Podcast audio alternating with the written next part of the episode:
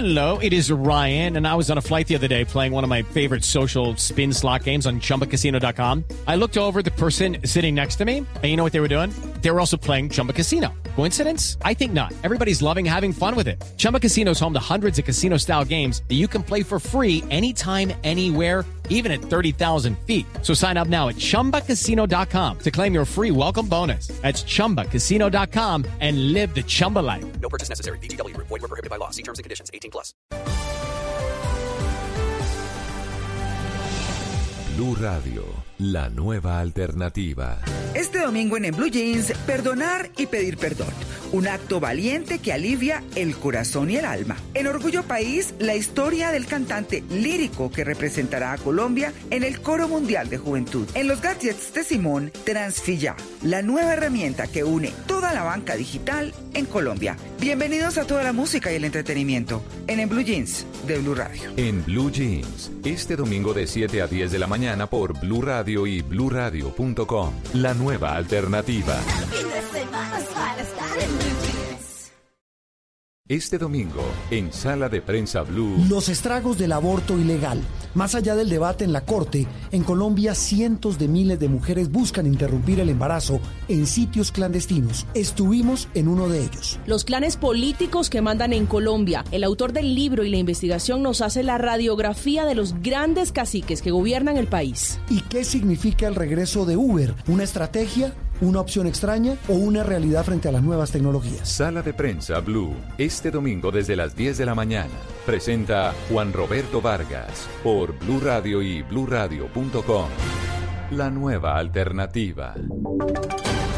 Voces y sonidos de Colombia y el mundo en Blue Radio y bluradio.com.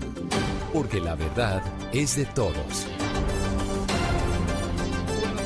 7 de la mañana, un minuto. Soy Miguel Garzón y a esta hora vamos a actualizar los hechos que han sido noticia en las últimas horas en Colombia y en el mundo aquí en Blue Radio. En Bogotá hace una temperatura de 12 grados centígrados. Los aeropuertos funcionan con total normalidad a esta hora en todo el país. Y vamos a comenzar con una de las noticias más importantes porque a esta hora ya viajan el grupo de colombianos que va a recoger, que va a rescatar de Wuhan a estos 13 compatriotas que se encuentran allí encerrados por culpa del coronavirus. ¿Qué ha pasado? ¿En dónde se encuentran en este momento María Camila Castro? Miguel, buenos días. La tripulación de la Fuerza Aérea Colombiana, que ya lleva más de 24 horas en su viaje con destino a Wuhan, ya hizo su parada técnica en Alaska. Recordemos que salieron ayer pasadas las 3 de la mañana desde la base aérea de Katam. Su primera parada la hicieron en Estados Unidos y ahora se dirigen a Corea del Sur.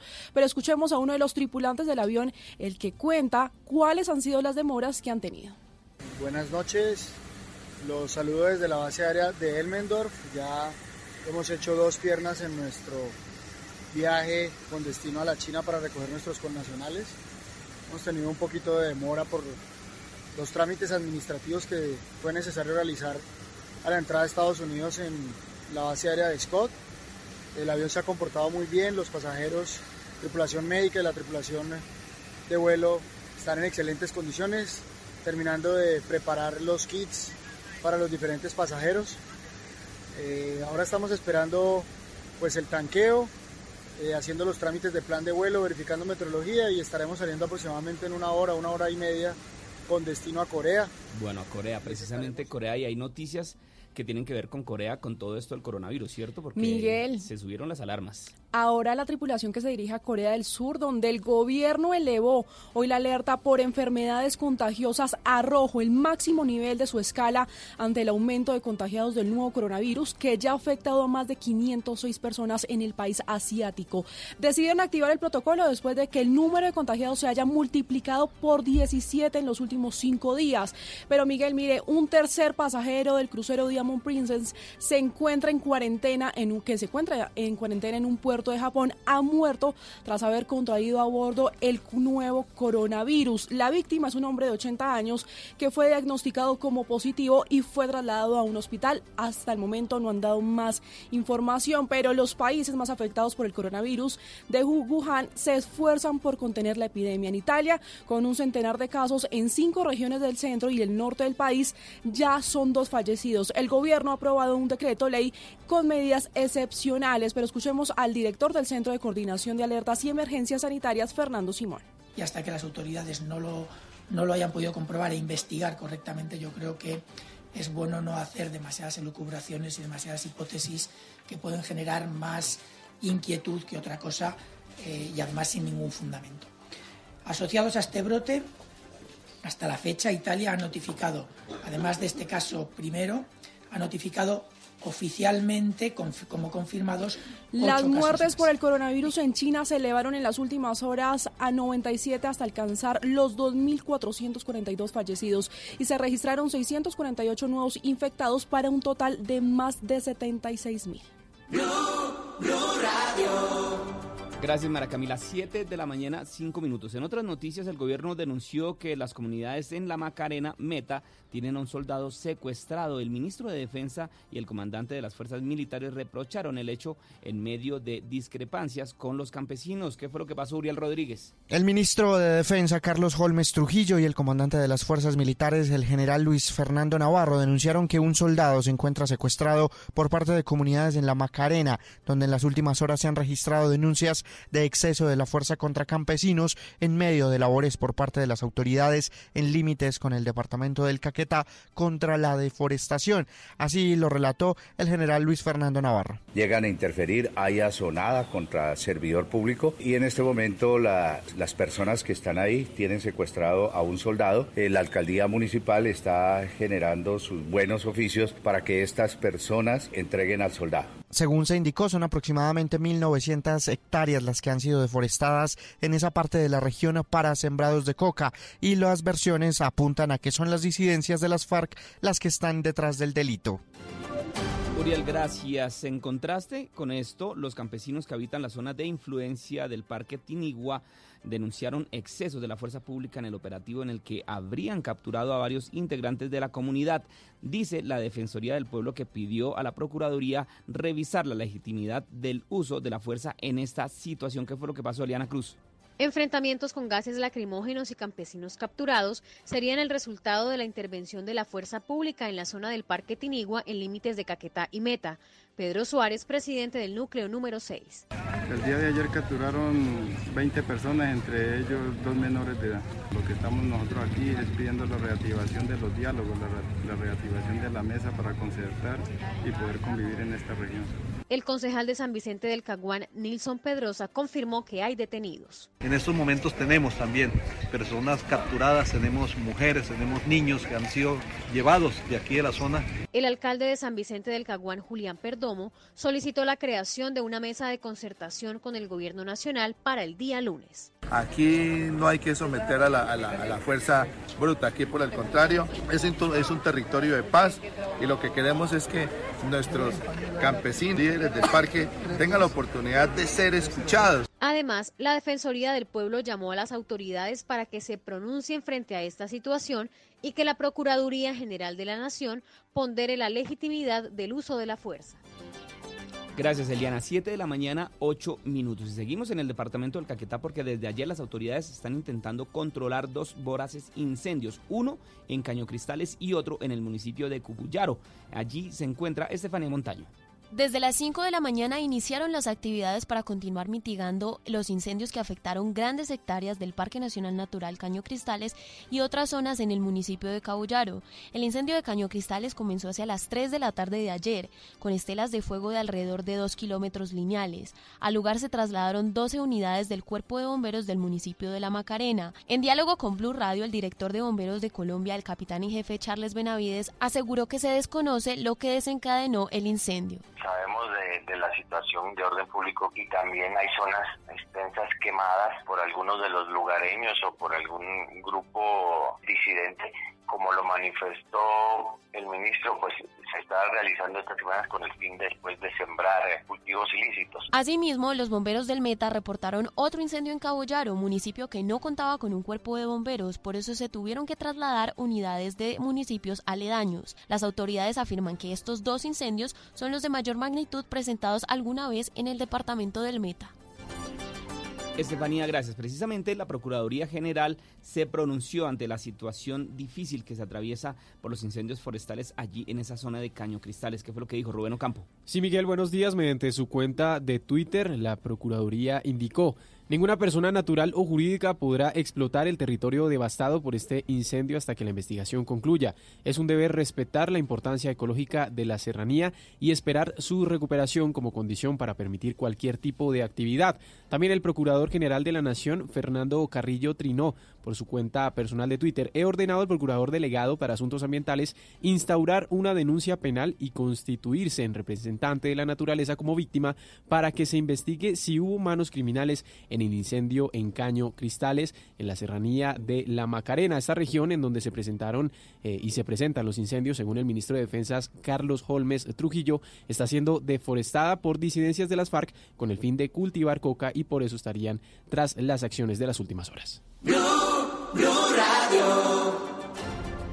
7 de la mañana, 10 minutos. Gracias, Rubén. Cambiamos de tema porque esta madrugada fue atacada con explosivos la casa del exalcalde del municipio de Ábrego y además dispararon contra este inmueble en donde descansaba junto a su familia. El último reporte da cuenta de que solo se presentaron daños materiales. ¿Qué fue lo que pasó, Cristian Santiago?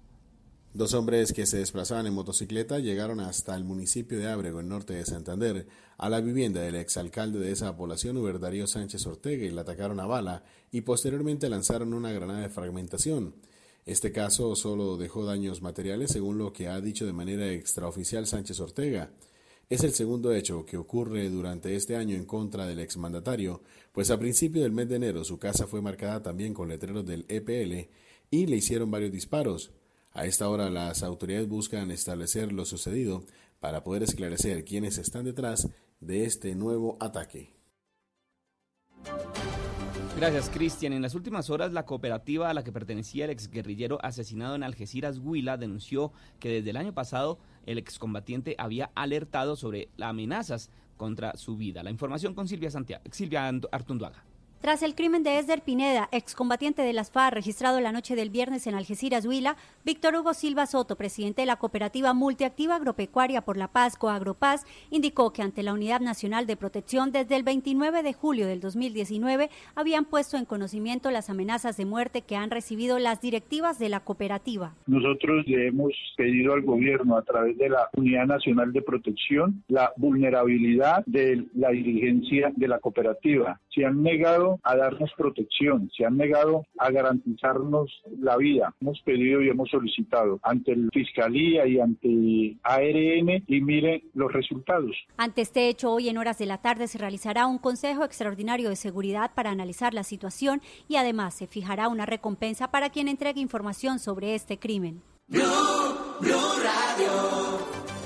7 de la mañana, 12 minutos. Vamos a hacer una ronda por las principales ciudades del país para ver qué ha pasado en las últimas horas. Comenzamos con Medellín porque EPM denunció que 11 trabajadores del proyecto Hidroituango fueron retenidos por 24 horas el pasado jueves al interior de la obra. ¿Qué es lo que pasó?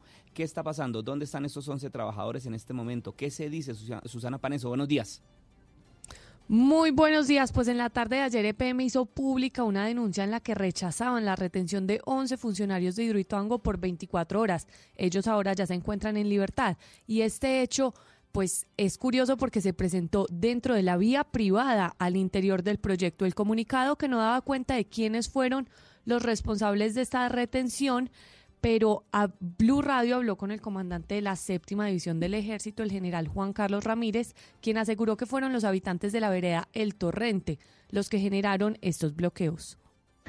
Esta vía es una vía propia del, proyecto donde no hay movimiento de vehículos, ellos estaban ahí haciendo estos bloqueos, lo que generó que un vehículo, unos vehículos que están al servicio de EPM fueran parados y los 11 integrantes que iban en ese, de, dentro de esos vehículos fueron retenidos por la comunidad en cabeza pues de los campesinos, comunidad que es representada en estas actividades por residentes de Junta de Acción Comunal. El ejército y la policía lograron llegar hasta el sitio y mediaron con la comunidad para que los retenidos fueran liberados, evitando así un enfrentamiento. Un caso similar también se presentó en las oficinas de atención al usuario de EPM en Valdivia. La noticia está en desarrollo y les tendremos más información en el, en el recorrido del día. Susana, gracias. Y en Cali, hubo un problema en las últimas horas, llovió fuertemente y la, la, ciudad colapsó. Varias vías resultaron inundadas y además varios vehículos resultaron averiados. Las autoridades dicen que la principal causa fue la gran cantidad de basura que hay en los sumideros. ¿Qué fue lo que pasó, Víctor Tavares? Buenos días. Miguel, buenos días. Fue un fuerte aguacero que se prolongó por cerca de tres horas y que dejó varias vías del norte y centro de la ciudad totalmente inundadas. Varios vehículos también quedaron en medio de las aguas que parecían una piscina y tuvieron que ser sacados por grúas. Sandra Collazos es la gerente de acueducto de Encali y señaló que las afectaciones obedecen a los altos niveles de contaminación que hay en los canales de aguas residuales. Se presentó mayor inconveniente en el hundimiento que hay en Chipichape y en la 25 con octava. Hacemos un llamado a todos los caleños para que tengamos cultura ciudadana, cultura ambiental y no dispongamos residuos en los canales. Lamentablemente, anualmente sacamos 109 mil toneladas de basura de los canales, entonces ese es el punto de partida. Las autoridades hacen especial monitoreo al caudal del río Cauca y no se descartan fuertes lluvias que puedan venir acompañadas también por fuertes vientos en las próximas horas sobre la capital del valle. Gracias, Víctor. Y hay inconformidad entre miles de personas de escasos recursos y zonas vulnerables de la ciudad de Bucaramanga que serán excluidas del de programas sociales tras la encuesta del CISBEN, que las ubica con un puntaje alto. Allí en Bucaramanga, 20 mil personas saldrán del CISBEN y en la mayoría de los casos no alcanzan a ganar ni un salario mínimo. ¿Cómo es la historia? Verónica Rincón, buenos días. Miguel, buenos días. La actualización del CISBEN ordenada por el Departamento Nacional de Planeación tiene en vilo a 20 mil personas en Bucaramanga, pues las encuestas las ubicó con un puntaje alto que lo saca de programas sociales de los que hoy se benefician. Casos de habitantes que viven en viviendas construidas con palo y zinc y en extrema pobreza son los afectados, además de las manifestaciones de rechazo de quienes hoy están a punto de eh, perder estos beneficios. Los concejales de la ciudad también se pronunciaron. Nelson Mantilla. Resulta que hay temor, hay angustia, porque los puntajes que les empezaron a aparecer de la metodología 4 se doblaron incluso. Personas, madres, cabezas de familia, que el solo hecho por ser bachilleres, aunque no tengan trabajo, paguen arriendo, resulta que el puntaje les salió hasta en 70 puntos. En tres meses serán publicados los resultados totales de la calificación del CISBEN en Bucaramanga y estas 20 mil personas saldrían del CISBEN. Gracias, Verónica. 7 de la mañana, 16 minutos. Atención a esta historia. Denuncian que perros sin hogar fueron trasladados a un lugar desconocido por orden de un coronel de la Escuela de Artillería en la localidad de Usme, esto en la ciudad de Bogotá. ¿Qué fue lo que pasó, Estefanía Montaño? Se trata del coronel mayor Luis Palomino de la Escuela de Artillería General Carlos Julio Gil Colorado de la localidad de Usme. La denuncia la hizo la concejal animalista Andrea Padilla, quien a través de su cuenta de Twitter afirmó que conoció la situación por parte de un grupo de proteccionistas de animales de la zona, quienes le informaron que sobre las 3 y 20 de ayer salió de la escuela un camión cargado con perros sin hogar que son cuidados y conocidos por la comunidad. La concejal aseguró que los perros están esterilizados, vacunados y en buenas condiciones de salud porque son cuidados por todos. Asimismo, pido ayuda de las autoridades. Cualquiera sea la explicación que nos dé a los colombianos, el mayor Luis Palomino, esto parece una irregularidad. No tienen por qué estar subiendo perros a un camión y trasladándolos a un lugar distinto a su territorio. Exigimos una explicación. No sería la primera vez que ocurre esta situación. Según la comunidad de Usme, el año pasado había ocurrido lo mismo.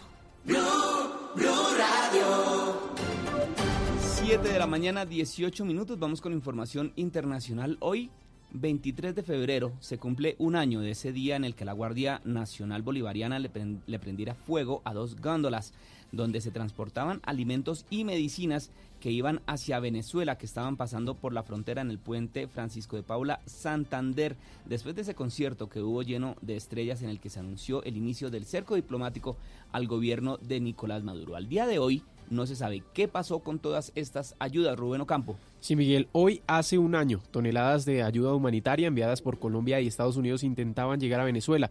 Lo que se esperaba fuera una entrega de alimentos y artículos eh, que serían de beneficio para las necesidades básicas de los venezolanos se convirtió en un campo de batalla en la frontera entre Colombia y Venezuela cuando la Guardia Nacional Bolivariana decidió a toda costa impedir el ingreso de las tractomulas cargadas con estas ayudas. El término de esta jornada dejó cuatro muertos y centenares de heridos y el intento fallido del ingreso de estos insumos a Venezuela. Al final de la jornada, el presidente interino de Venezuela, Juan Guaidó, decía esto. Y hoy vimos cómo un hombre que no le duele el pueblo de Venezuela, manda a quemar necesaria comida para hambrientos. No le deben lealtad, señores de las Fuerzas Armadas, a alguien que quema comida en frente de hambrientos. Las medicinas y alimentos que al final no entraron a Venezuela iban dirigidas a cerca de 300.000 ciudadanos venezolanos en situación de riesgo. Rubén, gracias. 7 de la mañana, 19 minutos y hasta el momento ese puente sigue bloqueado con todos estos containers que atravesó el gobierno de Nicolás Maduro. Solamente hay paso eh, peatonal, no hay paso de vehículos, pero bueno, vamos a esperar que todo mejore allí en esa zona del país. Vamos ahora con información deportiva. Este fin de semana se disputa la sexta fecha del fútbol colombiano. Pasto y Nacional no aflojan y se mantienen en lo más alto de la tabla. Cristian Marín, buenos días. Hola Miguel, buenos días. Atlético Nacional y el Independiente Medellín protagonizaron el clásico Paisa número 303. El equipo de Juan Carlos Osorio se impuso con contundencia tres goles por uno y de esta manera se han caramado a la terraza del campeonato. A propósito del técnico Rizaraldense, esto dijo sobre el fair play que se pudo derivar en el clásico antioqueño. Hoy fue una buen, un buen ejemplo de, de lo que debe ser nuestro fútbol. Un clásico donde supuestamente hay demasiados intereses y se jugó bien, se jugó, se compitió bien, respeto de ambos clubes, de ambos equipos. Recordemos que la fecha se abrió el viernes con el partido entre el Deportivo Pasto y el Envigado, que derrotó 1 por 0 el equipo del Sur. Santa Fe ganó 2 por 0 frente al América. Boyacá Chico perdió en la Independencia de Tunja frente al Deportivo Pereira, mientras que el Deportes Tolima y el Atlético Junior tuvieron que suspender el partido a raíz de un tremendo aguacero que azotó la noche anterior a la capital musical de Colombia. El compromiso se estará reanudando durante el día de hoy a partir de las 9 y 30 de la mañana.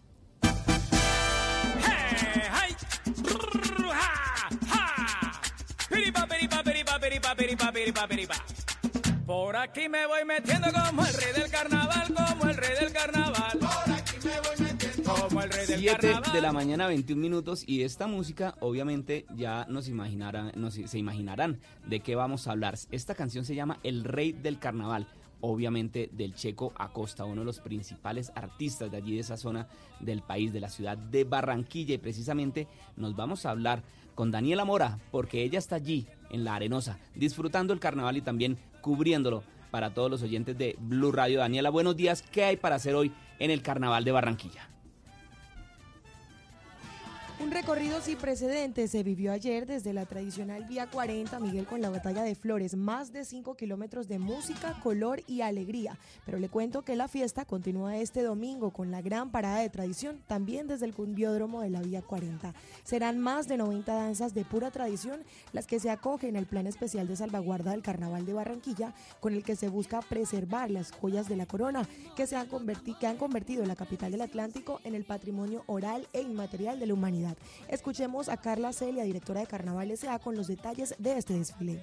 Más de 90 danzas, es un desfile largo, extenso, pero variado y que nos muestra esas joyas de la corona por las cuales el Carnaval de Barranquilla ha sido declarado Patrimonio de la, de la Humanidad. Ocho grupos folclóricos de todo el Caribe colombiano, de Valledupar, de Cincelejo, de Montería. Esta música sin par ahora tiene un nuevo espacio donde se puede apreciar.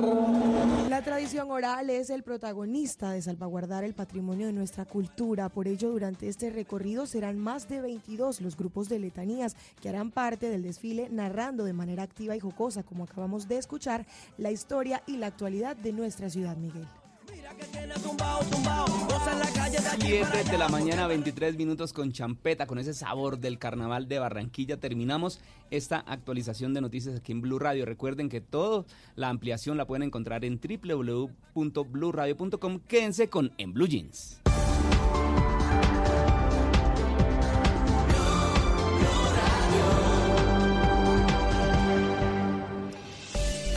A Volkswagen Gol y Voyage le pusimos lo único que les faltaba. Automático. En Blue Radio son las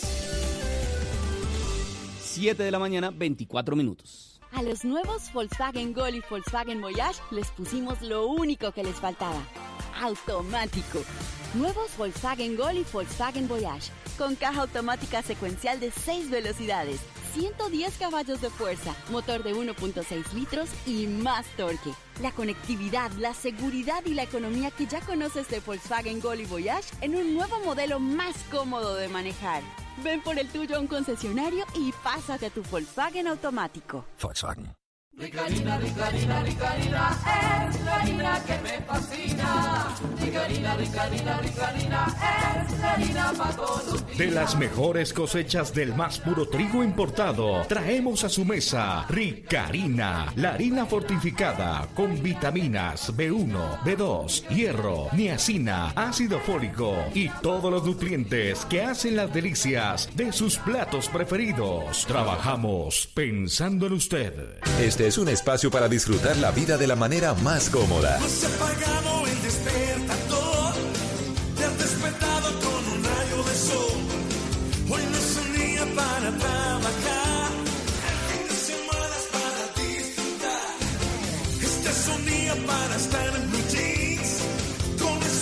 Que tú quieres oír. Información, música diversión, lo mejor de un día que ya comenzó.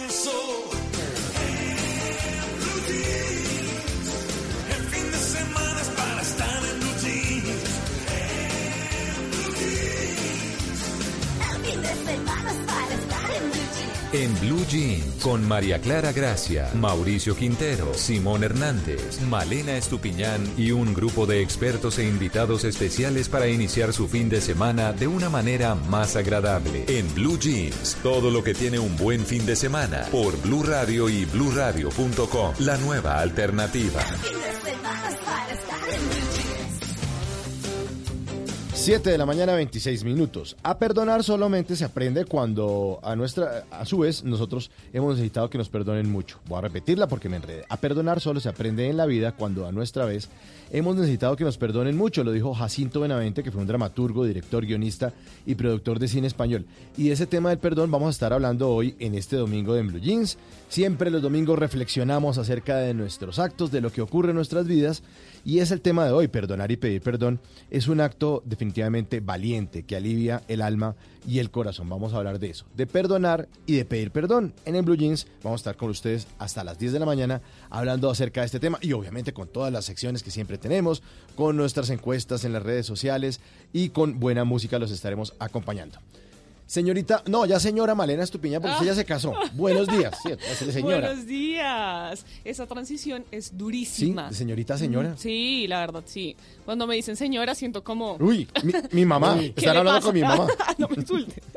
Pero, pero no, no, no, me apersono. Bueno, Sí, señora. eh, sí, buenos días. Buenos días, señora, ¿cómo le va? Muy bien, me encanta este tema porque estoy de acuerdo. Pedir perdón alivia el corazón, alivia el alma, pero además de eso es muy importante para seguir con una vida liviana. Uy, pero ¿sí? no es fácil. Cargar peso encima de los Eh, hombros es mm. duro, muy, muy duro. Y perdonar no es fácil, pero es necesario. De acuerdo. Pero no solo perdonar, sino aprender de nuestros errores y de los errores de los demás. A veces perdonar simplemente no es decir eh, te perdono o eh, decir perdóname, sino resarcir el daño hecho, que creo que es lo más importante del perdón. No, y lo que decía Jacinto Benavente, además que uno aprende es cuando uno ya, ya ha necesitado que lo perdonen demasiado. Sí, sí, sí, sí, sí, No. cuando se da cuenta de la De importancia, del perdón. Así es, así es. Señor Simón Hernández, buenos días. Señor Mauricio Quintero, muy buenos días. ¿Cómo me le va, usted. señor? No, todo muy bien, ¿Sí? todo en orden, muy tranquilo. eh, ¿Cómo lo trata la vida, señor? Eh, me trata, me trata los golpes. Ay, Los ya golpes. dijo. Tan exagerado. Pero, pero ahí vamos, tratando, A tratando los de perdonar a la Ah, gente bueno, que me ha hecho tanto, Tanto daño en la vida. O de que lo perdonen. Eh, que me perdonen, perdón. No, ¿usted, la ¿Perdón? embarra, ¿usted la embarra mucho? No. Yo creo que uno tiene por ahí sus embarraditas. Sí, pero tampoco. Pero tampoco Sí. es pues, tampoco pues como la paloma. ¿Cómo No, así que la la, paloma? la paloma ¿Qué, que dónde va se- de, de cagada en cagada. Ay, bueno. Sí, no, empezamos, pero escatológicos tan temprano. Pero, pero no, pero bien, todo tranquilo, todo en orden. Eh, empezando este tema de en Blue Jeans, les vamos a estar acompañando hasta las 10 de la mañana, obviamente, como usted ya lo dijo Mauricio, con todas las secciones acostumbradas. ¿Qué tiene hoy? recomendaciones. Hoy Adelantos. le tengo, eh, en los gadgets de Simón, le voy a hablar acerca de algo que se llama Transfilla, que es algo que tiene el ACH, que vincula a todos los bancos del país para hacer transferencias digitales Ah, sin ningún costo. Entonces eso va a estar bien interesante y también le tengo una sorpresa en la consola para todos los seguidores del League of Legends, así que va a estar muy, pero Muy muy chévere y buena música. En el Control Master está el señor Otoniel Zapata al lado de Eduardo Molano. Eh, La producción es de Paola Vega, la gran productora aquí de En Blue Jeans. La dirección es de María Clara Gracia. Mi nombre es Mauricio Quintero. Bienvenidos a En Blue Jeans de Blue Radio.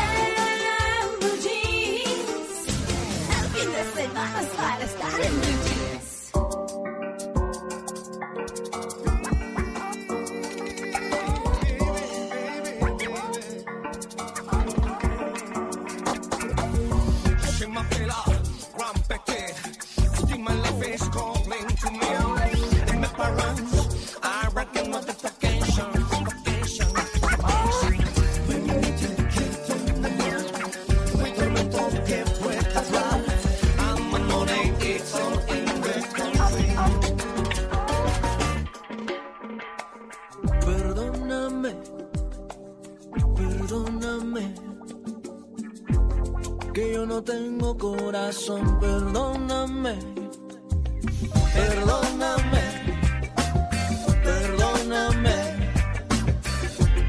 que yo no tengo la razón, perdóname, mujer. Tengo un asunto que arreglar, caballero. Vean al otro, díganle, díganle, el aquí se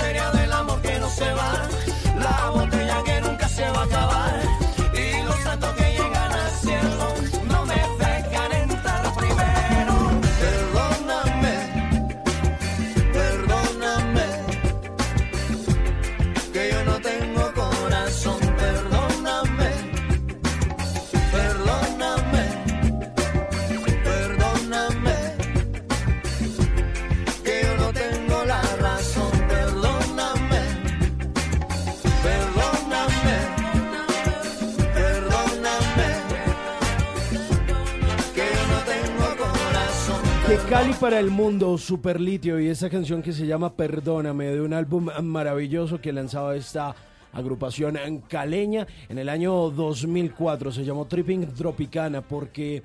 ¿Por qué ese álbum se llamó así? Porque resulta que Super Litio antes de la creación de este álbum estaba de gira por los Estados Unidos y estaba tratando de meter todos esos sonidos colombianos, digamos que un poco eh, adaptados a lo que estaba pasando en Estados Unidos en ese momento y en medio de una gira que estaban haciendo en ese país. Entonces les pareció como muy tropicalesco lo que ellos estaban haciendo y en medio de ese viaje pues nada, como le ponemos Tripping Tropicana, así, sencillito. Y justamente eh, de ahí aparece esta canción de quizá uno de los álbumes más exitosos de esta banda caleña. Se llama Perdóname, a propósito de nuestro tema del día de hoy. Perdonar y pedir perdón es un acto valiente que alivia el alma y el corazón. Eso suena todo bonito, ¿no? Sí, y rima y todo. Y le tengo pregunta. ¿Tiene pregunta? Sí, Ah, de una vez. Para que nuestros oyentes le respondan a través de nuestras cuentas de Instagram o de Twitter. ¿Qué es más fácil? ¿Pedir perdón o perdonar? Qué duro. Uy. Perdonar es más duro. Sí. Yo creo que es es, más difícil perdonar. Es más difícil. ¿Qué es más difícil? ¿Qué es más difícil? ¿Pedir perdón o perdonar? Esas son las dos alternativas que les vamos a poner ahí para que ustedes respondan, participen en Blue Jeans y vamos leyendo aquí las respuestas. Sí. Y vamos a ver quién, Pues sí, buenísimo. quién gana, si, per- si perdonar o pedir perdón. Uy, es que es berraco, porque, claro, se va y pide perdón y pues usted agacha la cabeza, usted se siente mal, uy, qué pena, es que la embarré. eh, y además usted tiene esa necesidad a veces de que lo perdonen y solucionar las cosas. Y, y- y bueno, como que eso le da como un aliciente. Y más allá de si esa persona realmente lo está perdonando de corazón o no, pero eso le da un cierto toque de tranquilidad. Pero realmente yo siento, y pues eso lo hablaremos a partir de la segunda hora, que el hecho de perdonar es todo un proceso y no todo el mundo lo tiene como tan a la mano y como tan fácil. Sí, uno se puede quitar un peso muy grande de encima al perdonar y es lo mejor que uno puede hacer, pero es un proceso a veces, dependiendo de la herida, poquito largo. Claro, lo que pasa es que hay gente que la embarra después dice, no, qué pena. No, qué pena, no, espérese. Cometí un error, venga, venga. No, qué pena, Exacto. qué pena, chao. No, exacto. Hablamos, chao. ¿Y No, y hay gente que ni siquiera pide perdón o Sí, disculpas. sí, sigue No, derecho. hermano. Bueno, Sí. entonces ahí está. Entonces vamos a poner la encuesta en nuestras redes sociales, en Twitter, en Instagram, va participando ustedes, haciendo parte de En Blue Jeans. ¿Qué es más difícil, pedir perdón o perdonar? Ahí están las opciones. Una opción es perdonar y la otra es pedir. Entonces usted vota por la que usted elige. Considere, sí. ¿Qué es más difícil, pedir perdón o perdonar? Domingo de reflexión aquí en En Blue Jeans.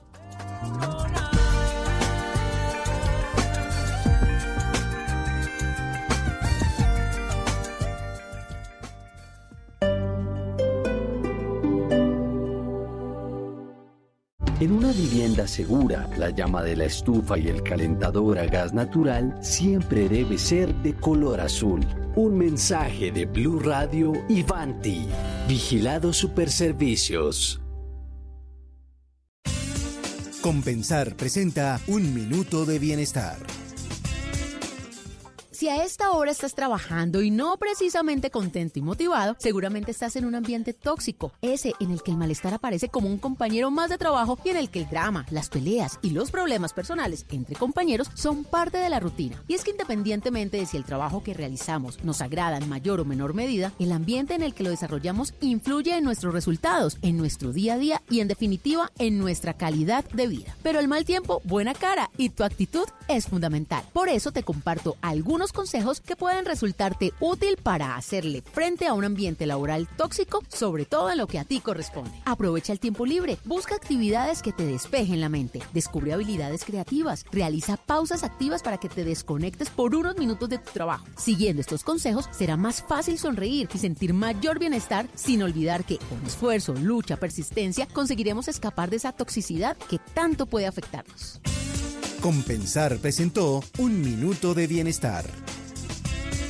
Bienestar integral es desconectarte de la rutina para conectarte con la diversión. Por eso en Compensar contamos con una gran variedad de espacios urbanos y campestres donde podrás respirar aire puro y pasar un día inolvidable. Visita nuestras sedes: Avenida 68, Suba, Autopista Sur, Calle 94, Calle 220, Chía, Cajicá, San Roque y mucho más. Compensar, lo mejor de lo que hacemos es para quien lo hacemos.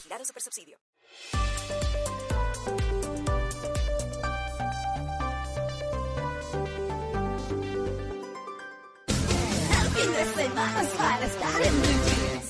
En una columna se puede exaltar, denunciar, apoyar, opinar, compartir, conocer, entender, criticar y ofrecer un nuevo enfoque de lo que pasa en el mundo. Y ahora en Blue Jeans, un columnista nos contó.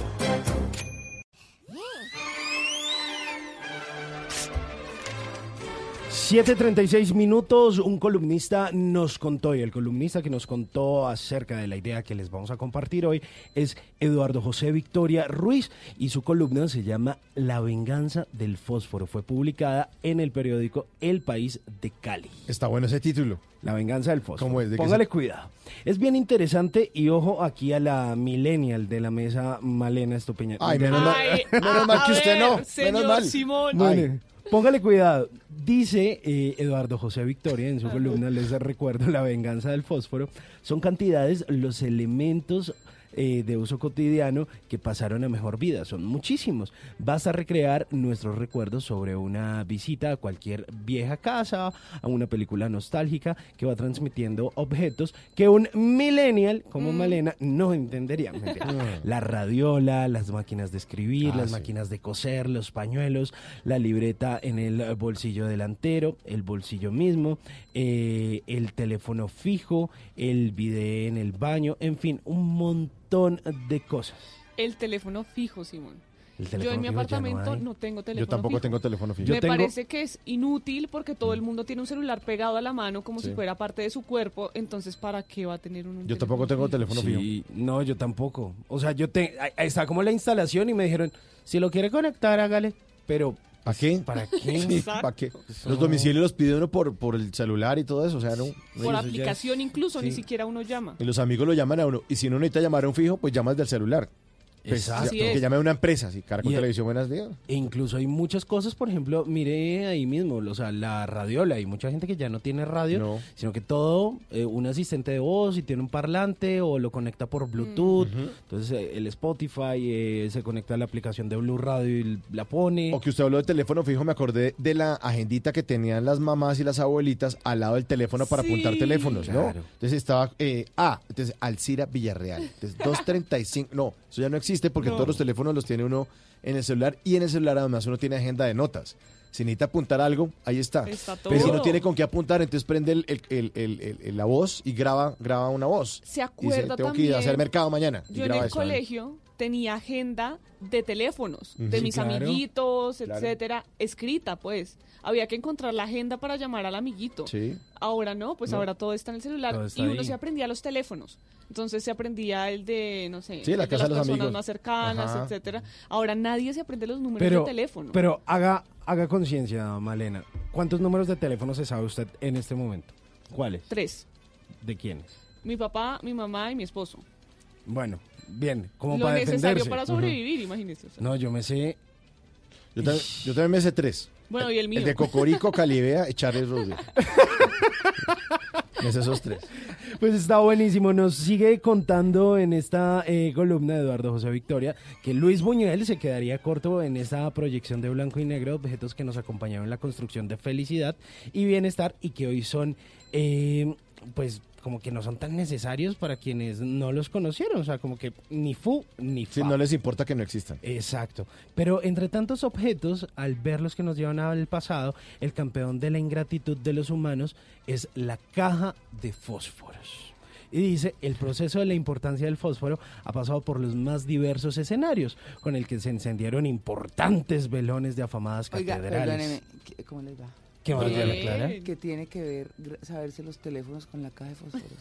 Es que eh, el columnista eh, Eduardo José Victoria en su eh, columna que se llama La venganza del fósforo nos está hablando acerca de todos esos objetos que ya están obsoletos, que ya casi la gente no usa. No, pero los fósforos sí. Ah, eso es lo que nos está contando sobre la venganza del fósforo. Ah. Entonces, eh, dice que con mucha ingratitud, pues los humanos ven hoy en día los fósforos. El proceso de la importancia del fósforo ha pasado por los más diversos escenarios.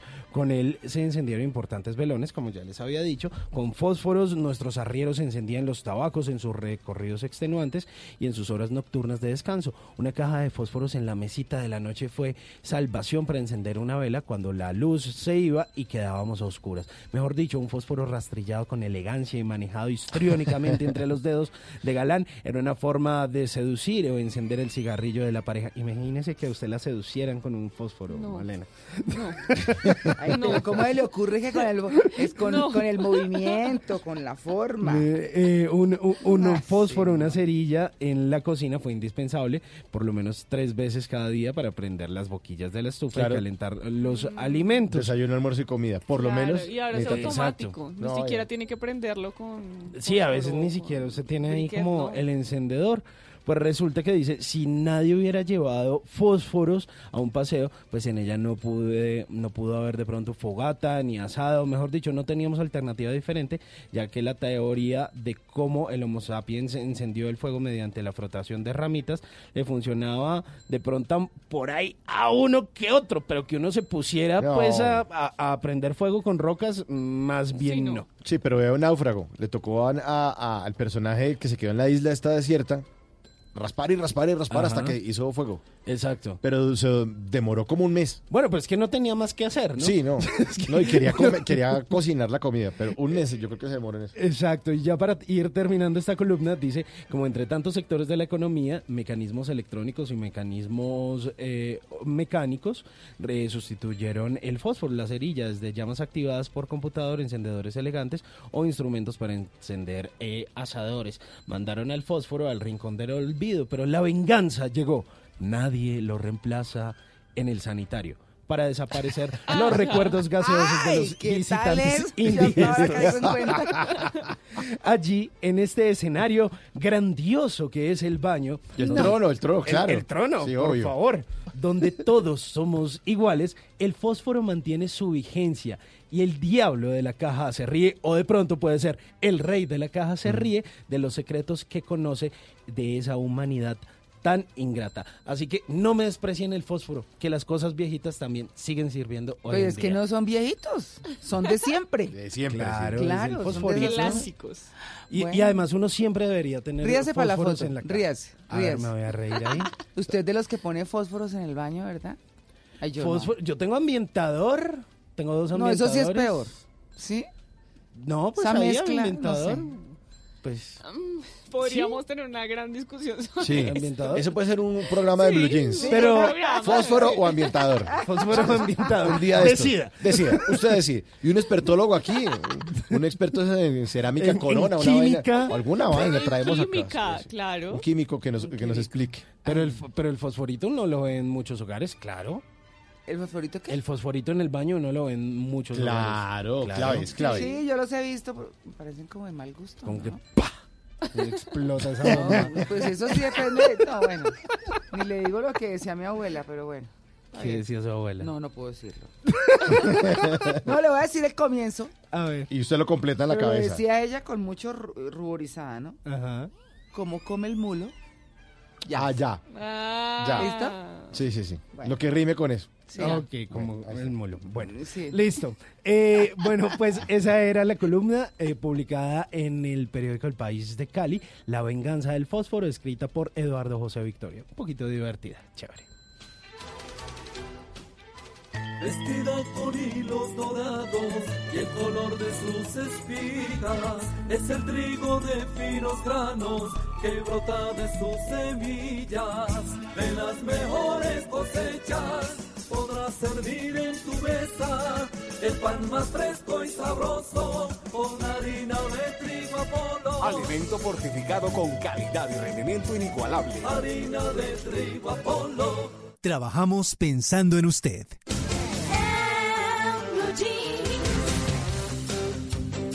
7 de la mañana, 45 minutos. Vamos a hablar de Orgullo País, un cantante lírico que va a representarnos en el Coro Mundial de la Juventud. Ernesto Angulo, cantante colombiano lírico de 25 años, fue seleccionado para participar en el Coro Mundial de la Juventud World Youth Core. Es el único colombiano que hará parte de esta agrupación vocal de alto nivel como solista, ha tenido papeles protagónicos en varias oportunidades y como corista está vinculado al Coro Filarmónico Juvenil de Bogotá. Para ser seleccionado en el Coro Mundial de la Juventud, yo tuve que presentar una audición a través de un profesor delegado por ellos. Eh, pues el profesor lo tenía que escoger yo, pero ellos se ponían en contacto con él para darle el material de la audición y todo eso. Ese profesor me realiza la audición el 7 de diciembre. Eh, bueno, eh, clasificó el material, todo. La audición tenía tres puntos, eran, perdón, cuatro puntos. El primero era cantar una obra como solista. El segundo era cantar una obra que ellos le ponían a uno ya con anterioridad. El tercero era cantar desde la nota más baja hasta la nota más alta.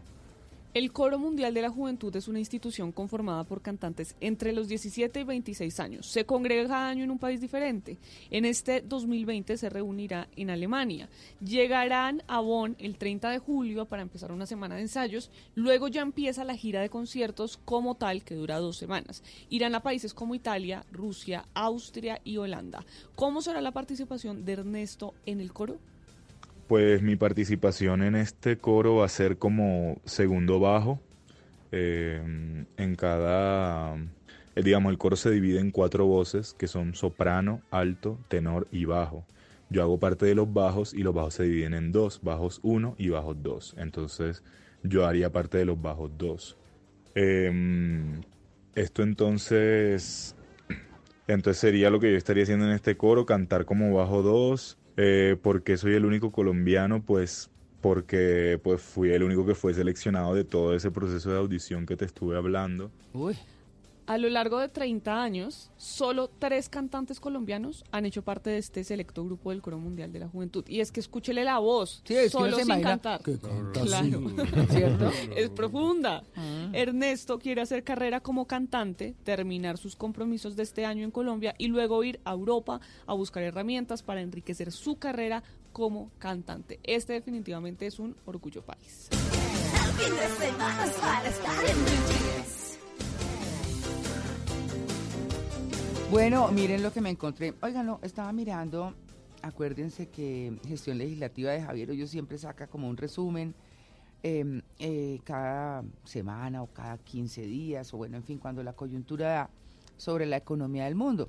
Bueno, nos interesa porque pues de todas maneras nosotros eh, tenemos unos gastos y tenemos, estamos en una dinámica que corresponde no solamente al país sino al mundo. Pero él dice que los principales organismos internacionales ajustaron a la baja el crecimiento económico mundial en 2019. Principalmente, o la principal causa, es el conflicto entre China y Estados Unidos. Ah, no, pues que Sí. eso nos tiene a Sí. nosotros como Sí. hojitas de papel de un lado para otro. Nosotros nos zarandeamos con lo que hacen los grandes. Claro, y también eh, esos organismos internacionales ajustaron el de América Latina, que habría crecido entre el 0.1 y el 0.8. Pues muy poquito, pero por lo menos no se ha caído, ¿no? Pero aquí lo interesante es la economía colombiana. La economía colombiana eh, mostró un buen desempeño en medio de todo este contexto internacional.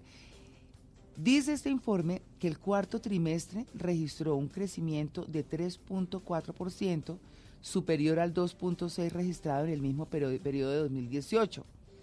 Eso pues obviamente da un consolidado anual eh, y ese consolidado anual fue de 3.3 versus 2.5 del año anterior. Lo que quiere decir que en términos de cifras, diría yo, de cifras, eh, este ha sido un periodo interesante. O sea, ha sido bueno. Estamos, creo que en mejor condición que el resto de países de América Latina, por lo Pues, menos en términos de crecimiento Claro, económico. es que uno se pone a ver a los vecinos, dice, no, pues estamos re bien. Sí, pero ¿saben qué? A mí me ha sorprendido mucho que, eh, digamos, hemos estado, eh, eso que usted pasa por un centro comercial, por cualquier razón, porque tuvo que ir a hacer algo, porque cualquier cosa, y hay mucho local desocupado. Sí, sí, sí. O hay mucho, eh, tampoco, si no están desocupados, es que usted ve que cambian de almacenes y cambian, Mm. desocupan uno, montan otro. Todo el mundo con la ilusión, obviamente, de sacar adelante su negocio.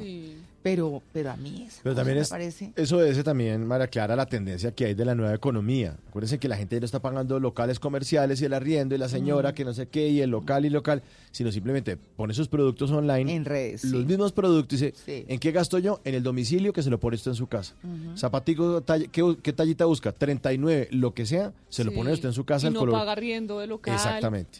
Exactamente. Sí, ¿no? Ese- esa es se rotan mucho por eso también. Yo, la verdad, lo único que compro online, bueno, son cosas de cocina, que pido por Amazon, pero eh, sacos, unos sacos que sean esos largos, Sí. que no, los compra uno a muy buen precio, para el fin de semana son buenísimos. Sí, pero es que todos ahora a Y, domicilio. Claro, pero, todo. pero también hay cosas que yo sí no compro. Que toquiera medirse.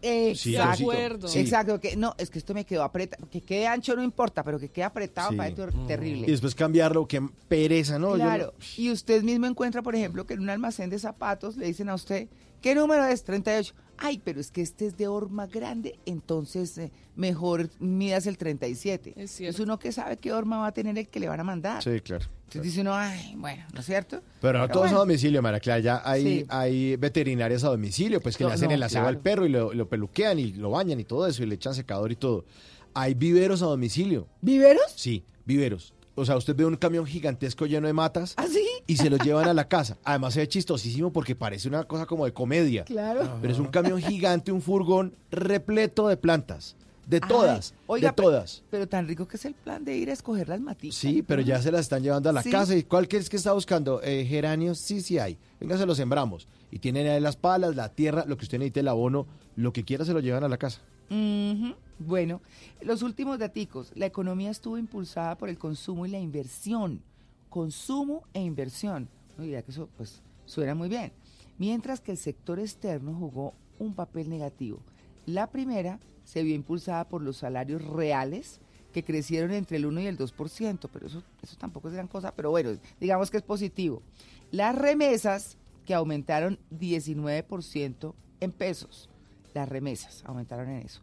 Y por la presencia de un número mayor de inmigrantes, Claro. por la cosecha cafetera, que creció el 16% en el 19, y también por el crédito de consumo, que creció por encima del 10%. Claro, es que todo está en el consumo, María Clara. Si la gente compra la leche en la panadería, pues entonces el panadero recibe plata. Y él- sigue. Y sigue. Y sigue. y entonces le da plata para los hijos para que compren la chupeta. Ajá. Y el del fabricante de chupetas. Y el señor que eh, usa un carro y utiliza gasolina para llevar las chupetas a, a repartirlas en las tiendas. Entonces, la- Exacto. con, los, con los consumos de las cosas chiquitas, con el cubito de caldo de gallina, con el sachet de champú. De champú. de Oiga, champú, eso me parece el brutal. negocio del mundo. Del mundo. Del mundo, eso mueve millones y millones. Hay una compañía muy grande colombiana que se llama Koala, Mm. que es la fabricante de Savital, de Bonal, Sí. de Frutiño. Ellos tienen, en cla- tienen clarísimo eso. Y hacen el producto para productos de consumo masivo para el ama de casa y mueven economías. So- Son colombianos, se volvieron una multinacional Claro, que tiene operación en casi toda América Latina. Además hay gente cuyos ingresos no les da Exacto. Para comprarse el frasco completo de No, champú. no, no, el sachet. Entonces van, compran el sachet y Sí. lo inclusive lo dividen Claro. y todo, bueno, todo el mundo se hace a sus Pero la economía se basa en eso. Si uno, Claro. si uno hace que la gente compre el pancito de 200 y todavía hay en muchas panaderías el pan rollito de 200, Claro. ese pan está moviendo la economía. Claro. El, el- la cajita de chicles chiquitica está moviendo la economía. Claro. Sí. Claro, también la mueve el petróleo y los barriles que exportamos y eso, pero el consumo interno es lo que hace que ¡tac! se active y se mejore la economía en el país. Bueno, Y dicen que el- también que la emigración, que, que la cantidad de venezolanos ha hecho que se consuma más en Colombia. Entonces mejora la economía. Bueno, pues ahí están estos datos que nos entrega Gestión Legislativa. Me parecen interesantes porque de todas maneras tenemos que saber en qué estamos. Sí, lo que pasa es que uno también mira hacia el otro lado, el, el lado apocalíptico, que creo que propongo que deberíamos hacer un tema de esos aquí en, en Blue Jeans de por qué somos tan apocalípticos. Porque las cifras de economía dicen una, un, un- un valor o, un- las cifras dicen una cifra, valga la redundancia, pero todo el mundo dice, sí, pero en el país no se nota, vea, el desempleo. Claro, la percepción estamos, es distinta. Estamos llevados, este Ajá. país está hecho una porquería. Dice, pero la economía mejoró. Entonces, pues yo no sé de economía, pero no sabría cómo aplicar eso en la vida cotidiana de la gente. Uno lo que diría es que las cifras se ven en esos grandes números y en esas dinámicas eh, como de una macrovisión Sí. ¿no? de los especialistas. La gente a la hora de la verdad en su día a día no lo, no lo percibe y no lo nota tanto. Pero ¿será que es que somos apocalípticos, María Clara? No, no, Deberíamos no. hacer un... ¿te acuer- ¿Se acuerda una vez que decían que el, el- el- el- el índice de seguridad había mejorado? Pero si a mí me atracaron... Pues, Pero es que las cifras dicen otra cosa. Pero me robaron, esto está terrible. Claro, eh, eh, usted tiene razón en el sentido de que pues a quien le toca el atraco o a quien no le suben el sueldo o quien tiene una dificultad económica, pues Claro, obviamente, dice, no, esas cifras no me sirven. No Claro, me sirven, claro, pero obviamente. eh, sí, es una cosa pues fortuita, ¿no? Y para cada Sí, quien. pero era lo que sucedía, por ejemplo, en Chile cuando iniciaron las protestas, que Mm. decían, pero ¿cómo así si Chile está muy bien? Mm. En América Latina es un ejemplo de economía, etcétera. Y los chilenos decían, no nos importa que perciban ustedes afuera, Mm. la percepción del ciudadano no es esa. Lo que vive. Lo que vive el ciudadano, el día a día del ciudadano no es eso. Entonces la percepción creo que también es importante. Sí, y lo que vive cada quien con sus duda. afugias. Pero bueno, chévere el tema. De todas maneras, bueno saber en qué estamos.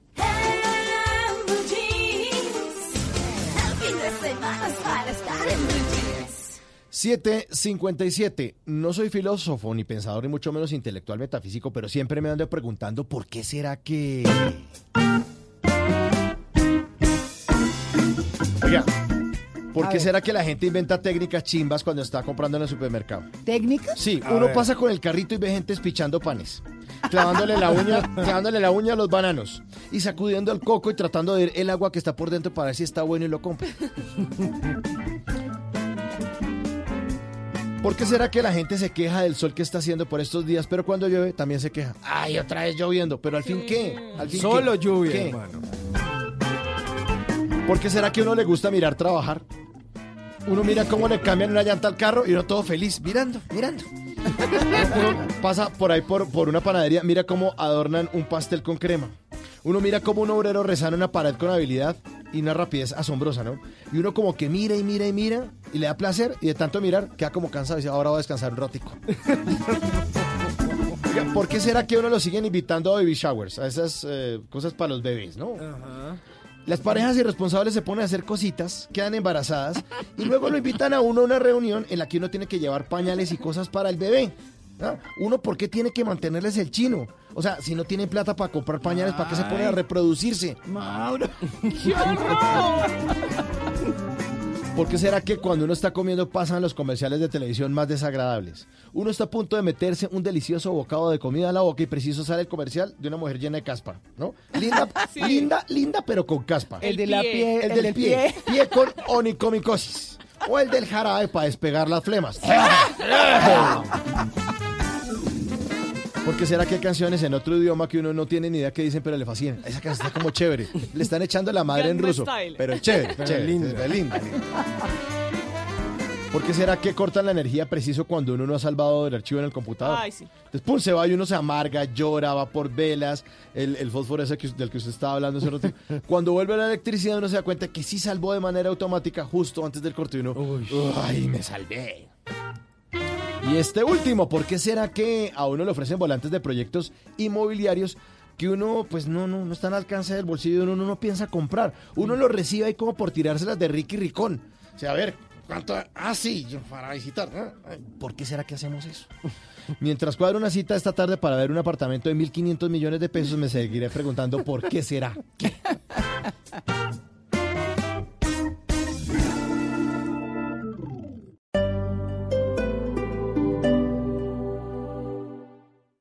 Uniferia de Unicentro Bogotá. 19 días de descuentos, 19 oportunidades para conseguir eso que quieres al precio que puedes. Del 13 de febrero al 2 de marzo te esperan miles de artículos con descuentos desde el 30%. Y registrando tus compras en www.unicentrobogotá.com slash uniferia podrás participar por bonos de descuento adicionales. No te la pierdas. Uniferia de Unicentro Bogotá. Todo pasa aquí. Términos y condiciones en unicentrobogotá.com slash uniferia. Compensar presenta Un Minuto de Bienestar. ¿Y tú también quisieras ser intraemprendedor? No te estoy hablando en chino, esto es muy común y se trata de innovar dentro de una empresa. Los intraemprendedores de éxito son flexibles y siempre están a la casa de nuevas oportunidades que cubran las necesidades de los clientes, que abran nuevos mercados o que se adapten a las fortalezas y debilidades de sus equipos. Buscan permanentemente cómo crecer y hacer crecer a su empresa con ideas innovadoras. Ser intraemprendedor es otra manera de emprender sin renunciar al trabajo. Pero, ¿qué características definen al intraemprendedor? Ganas de superarse, visión de futuro, iniciativa, liderazgo, flexibilidad, perseverancia, responsabilidad, planificación, decisión, resolución. Este perfil corresponde al de un trabajador muy involucrado con la empresa y que tiene pasión por lo que hace y está motivado ante las ideas que propone, definitivamente de los más buscados al interior de las organizaciones. Compensar presentó Un Minuto de Bienestar. Bienestar integral es equilibrar adecuadamente cuerpo, mente y espíritu. Por eso en Compensar combinamos servicios de salud, recreación, formación, deporte, apoyo financiero y mucho más para ayudarte a hacer realidad tu proyecto de vida. Compensar, lo mejor de lo que hacemos es para quien lo hacemos. Vigilado Supersubsidio.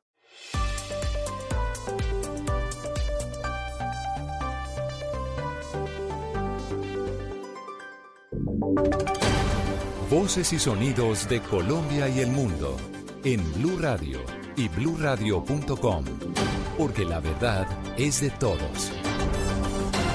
8 de la mañana, dos minutos. Estas son las noticias en Blue Radio. Mucha atención porque hay polémica en Barranquilla luego de que Emilio Tapia, envuelto en el escándalo del carrusel de la contratación en Bogotá, fuera visto en uno de los eventos del carnaval de Barranquilla. ¿Qué fue lo que pasó, Daniela Mora? Buenos días. Miguel, muy buenos días. Confundidos amanecen los barranquilleros con la fotografía que hace pocos minutos publicó Álvaro Alcides, el folclorista y conocedor de música vallenata conocido como Álvaro AAA, en la que aparece con el polémico excontratista Emilio Tapia en un concierto de Carnaval de Barranquilla en el estadio Metro, en el estadio Romelio Martínez. Desde el 28 de diciembre de 2019, Tapia cumple una condena de siete años bajo el beneficio de prisión domiciliaria por su participación en el conocido carrusel de la contratación de Bogotá, el polémico caso relacionado con las irregularidades en la entrega de contratos de reparación de la malla vial de Bogotá. Desde Blue Radio hemos estado intentando contactar a los vinculados de esta, pues con esta nueva noticia, en este caso el folclorista y también la defensa de Emilio Tapia, pero hasta el momento no ha sido posible contactarlos para obtener una, un pronunciamiento al respecto y determinar si incurre en alguna medida el hecho de que esta persona condenada y que cumple una medida de detención domiciliaria eh, haya salido de su vivienda donde debería cumplir esta condena para presentarse a uno de los eventos más culturales de la capital del Atlántico, Miguel. Daniela, gracias. Seguiremos muy pendientes de esta noticia. Emilio Tapia fue visto en uno de los eventos del Carnaval de Barranquilla en libertad. Mientras tanto, por otro lado, se cumplió un año tras el megaconcierto 8 Life que se realizó en el Puente Internacional de Tienditas en Cúcuta, que recolectó 2.3 millones de dólares en ayudas y es que fue el preámbulo del intento fallido del paso de estas ayudas humanitarias hacia Venezuela. ¿Qué fue lo que pasó con esos recursos, Angie Telles? Así es, hasta el momento se han destinado 900 mil dólares de los recursos del concierto por Venezuela para la ejecución de cinco programas en Colombia y en el vecino país. Uno de ellos se llama Quédate en la Escuela, que se realiza en Villa de Rosario, norte de Santander, y beneficia a 400 menores. Gabriela Arenas, directora de la Fundación iLife. Sí, ya se han entregado los recursos a las fundaciones con las que estamos trabajando en el desarrollo de estos proyectos eh, y como te decía, pues estas organizaciones ya están en territorio haciendo su línea de base y toda la fase de implementación de los proyectos para poder iniciar su desarrollo a finales del mes de julio como estaba pautado. De los recursos recaudados aún quedan por invertir 1,4 millones de dólares que según las directivas de la fundación serán utilizados en programas para la zona de frontera a lo largo del año 2020. Angie Telles, Blue Radio. Angie, gracias. Y en la mañana de hoy será el sepelio de la joven que fue asesinada en Santa Marta y hallada muerta en la ciudad de Barranquilla. La joven era de pie de cuesta, Santander, y sus familiares piden que se esclarezca su muerte. Verónica Rincón. Miguel, la joven Wendy Paola Flores Pérez, de 26 años, había viajado desde Piedecuesta, Santander, a la ciudad de Santa Marta, pero el 17 de febrero los familiares no supieron más de ella. Tras días de estar desaparecida, su cuerpo fue hallado en bocas de ceniza con signos de tortura. Hoy eh, será sepultada en Bucaramanga. Su familia aún desconoce lo ocurrido y piden justicia. María Elena Flores, tía de la joven. Todavía los hechos no se han podido esclarecer porque pues obviamente eso está muy reciente y toca esperar que empiece la investigación, a ver que de hecho no nos entregaron las pertenencias de la niña, todo eso está en el hotel porque ellos dijeron que, que ellos no podían decirnos nada también hasta que salga el dictamen de la necropsia. Un dolor muy grande, mi hermano está muy, muy desgastado, mi cuñada también. Se espera esta semana se conozcan los resultados de la necropsia realizada por Medicina Legal y avances de la investigación de las autoridades en Barranquilla. 8 de la mañana, 6 minutos en información internacional. Italia confirmó que son 132 los casos de contagio por coronavirus y además anunciaron también que se suspende el carnaval de Venecia ante la propagación de este virus. María Camila Castro, buenos días. Miguel, buenos días. La mayoría de los casos se registran en Lombardía con un total de 89. Hasta el momento, Protección Civil ha confirmado la muerte de dos personas por esta enfermedad. De total de los contagiados, 54 se encuentran ingresados en los hospitales, 26 en las unidades de cuidados intensivos y 29 en aislamiento domiciliario. La región de Lombardía anunció además el cierre durante la próxima semana de todos los colegios, universidades y la suspensión de eventos públicos, también de las actividades de carácter comercial en la que la zona es la más rica del país. Al parecer se analiza la posibilidad de que el origen de los contagiados sea un italiano de 38 años que en un primer momento se creyó que se había infectado al cenar con un amigo que estuvo en China y regresó de ese país el pasado 21 de enero. Gracias, Mara Camila. Y en deportes inició el Tour de los Emiratos con la participación de Fernando Gaviria, además Nairo Quintana y Superman López, que podrían dar alegrías durante esta jornada para el ciclismo colombiano. Cristian Marín, ¿qué está pasando? Bueno, Miguel, ha iniciado una nueva edición del Tour de los Emiratos Árabes. Hoy, etapa para los velocistas, para los sprinters, de 148 kilómetros con un circuito en Dubái. Infortunadamente, Fernando Gaviria tuvo algunas incomodidades en el tren de llegada y finalmente no se pudo acomodar, valga redundancia, para ser protagonista. La victoria fue para Pascal Ackermann, el alemán, segunda victoria de la temporada. Kalle Ewan y Rudy Barber fue tercero. Entre tanto, Nairo Quintana ya está corriendo la tercera y última etapa del Tour De los Alpes Marítimos o el Tour del Bar, versión 52, 136 kilómetros entre La Monde y Le Mans. Hay que recordar que Nairo Quintana ayer se impuso en la etapa reina y hoy simplemente está intentando administrar para quedarse con su segunda victoria de la temporada. Mientras tanto, en la Vuelta al Garbe que se disputa en Portugal, en su versión 46, hoy se disputa la contrarreloj individual. Miguel Ángel López, que se encuentra a un segundo en la clasificación general, estará sal- saliendo sobre las 10 y 54 de la mañana. Muy atentos porque Renko Ebenopel es el líder, segundo Daniel Martín y el tercero es Maximiliano Scharmann, el alemán. Cuarto, Miguel Ángel López, que hoy puede ser protagonista a pesar de que la prueba a reloj no le favorece mucho. Noticias contra reloj en Blue Radio. 8 de la mañana, 8 minutos, las noticias contra reloj en Blue Radio. La noticia en desarrollo, el primer hijo del director de cine Quentin Tarantino con su esposa, la cantante y modelo israelí Daniela Pick, nació este sábado en un hospital de la localidad de Tel Aviv, donde la pareja se mudó recientemente para su nacimiento. La cifra, nueve personas han fallecido y 37 han resultado heridas este domingo en un municipio del este de Turquía a causa de un terremoto con epicentro en Irán. Y quedamos atentos al líder supremo de Irán, Ali Khamenei, quien dijo que las recientes elecciones parlamentarias han demostrado que la religión es la materialización de una democracia inclusiva al tiempo que denunció una campaña extranjera para desalentar a los votantes. Son las 8 de la mañana, 9 minutos. La ampliación de estas noticias en blueradio.com. Continúen con En Blue Jeans.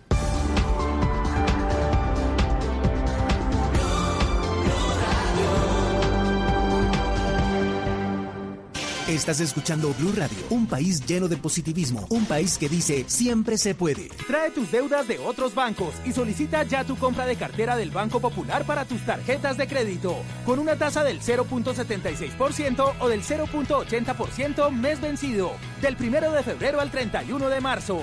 Con tasas así, tu dinero rinde más. Solicítala en nuestras oficinas o a través de la línea verde. Consulta condiciones en bancopopular.com.co.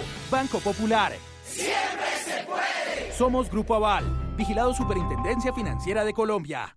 Este domingo, en Sala de Prensa Blue. Los estragos del aborto ilegal. Más allá del debate en la Corte, en Colombia cientos de miles de mujeres buscan interrumpir el embarazo en sitios clandestinos. Estuvimos en uno de ellos. Los clanes políticos que mandan en Colombia. El autor del libro y la investigación nos hace la radiografía de los grandes caciques que gobiernan el país. ¿Y qué significa el regreso de Uber? ¿Una estrategia? ¿Una opción extraña o una realidad frente a las nuevas tecnologías? Sala de Prensa Blue, este domingo desde las 10 de la mañana. Presenta Juan Roberto Vargas por Blue Radio y bluradio.com. La nueva alternativa.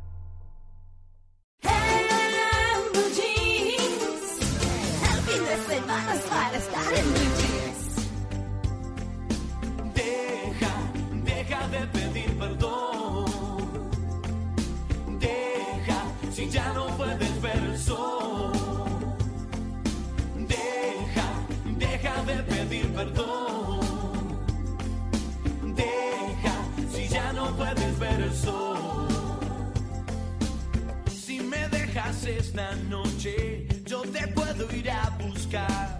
Bajo un sueño de locura sufro. Nadie nos obliga a nada, ni a decirnos la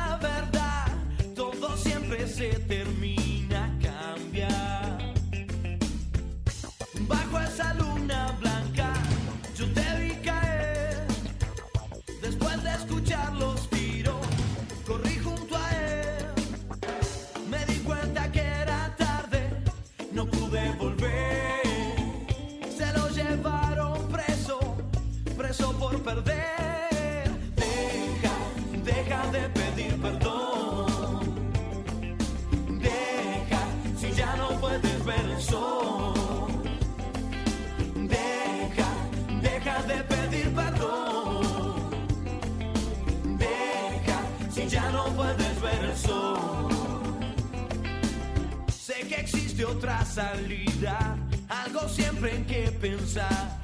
Bajo un sueño de locura sufro. No debes enloquecerte si todo te sale mal. Todo siempre se termina, cambia. Yo no quise lastimarte, fue sin querer.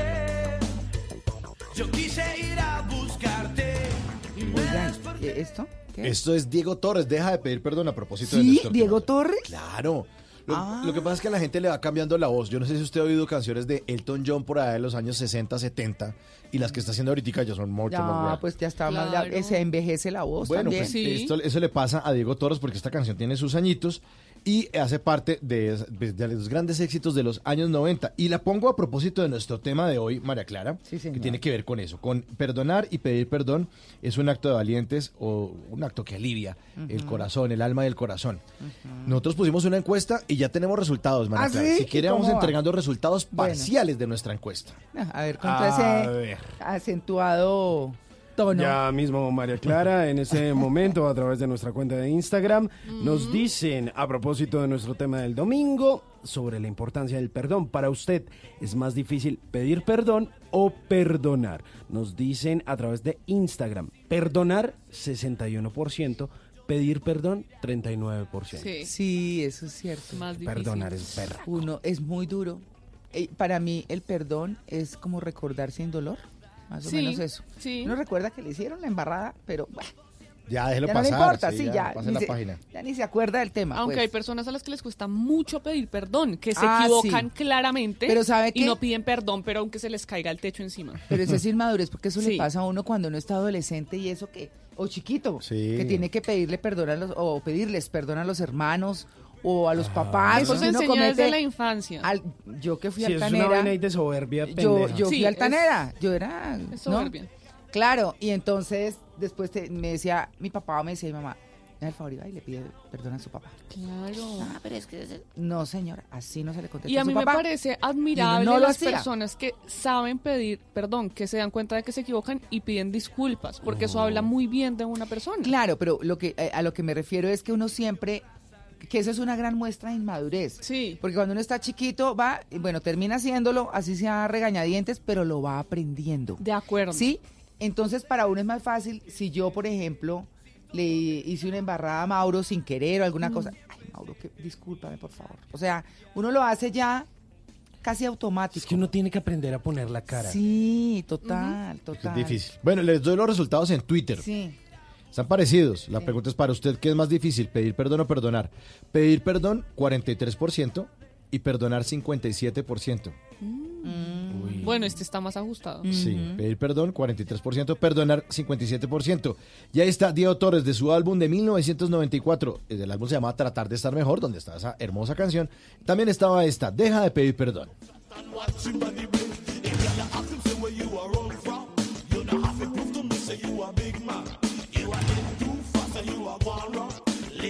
Deja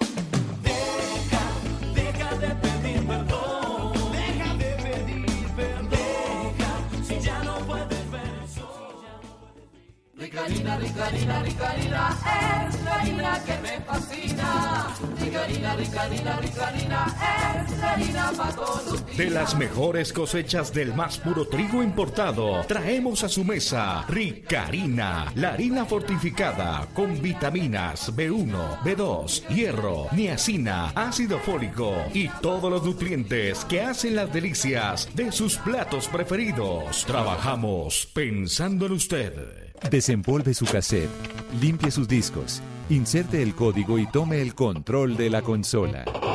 El mundo de los videojuegos con Simón Hernández en Blue Jeans.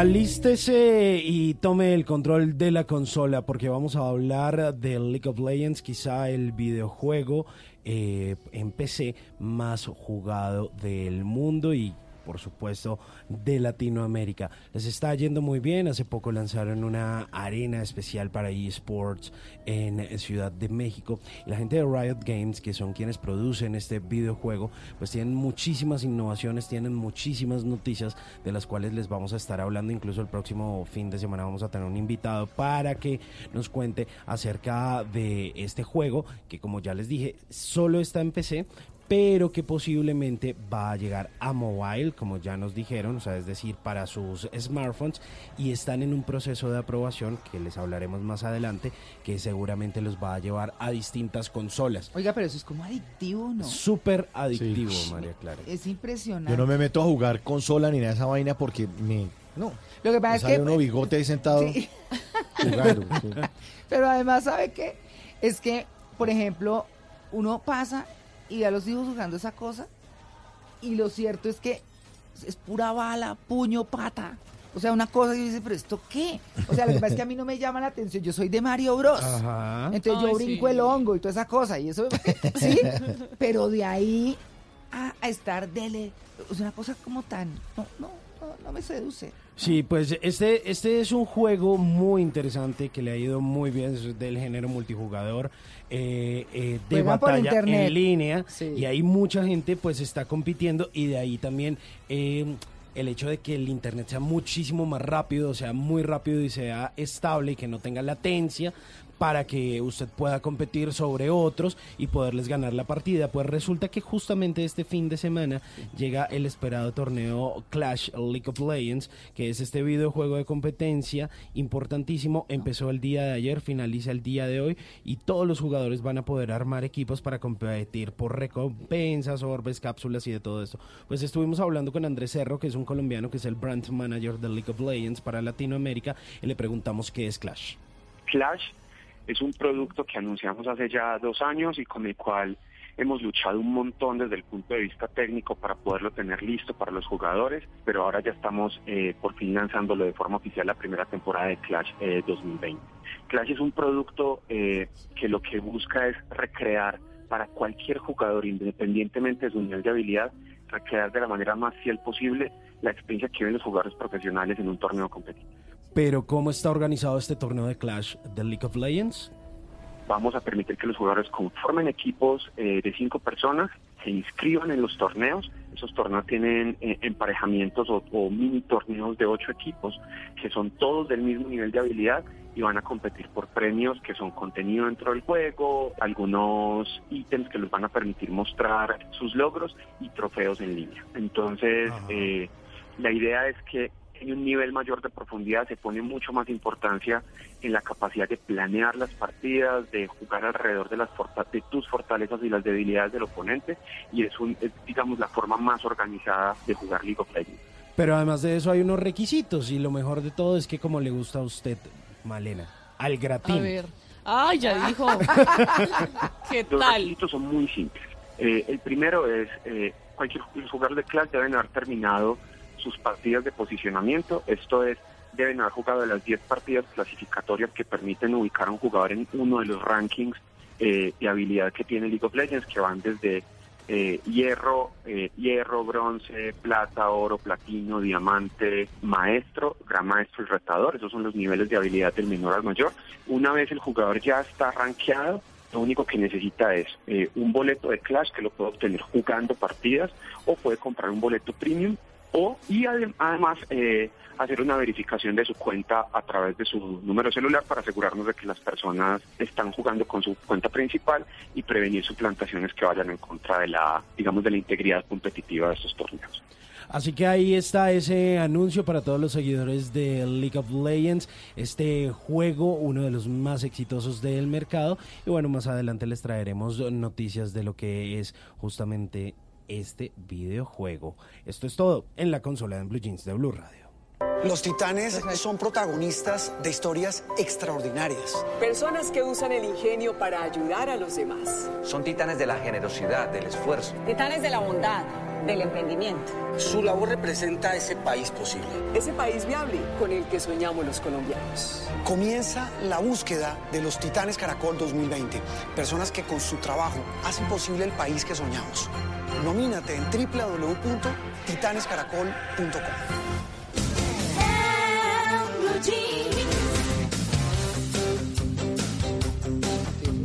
8.22 de la mañana.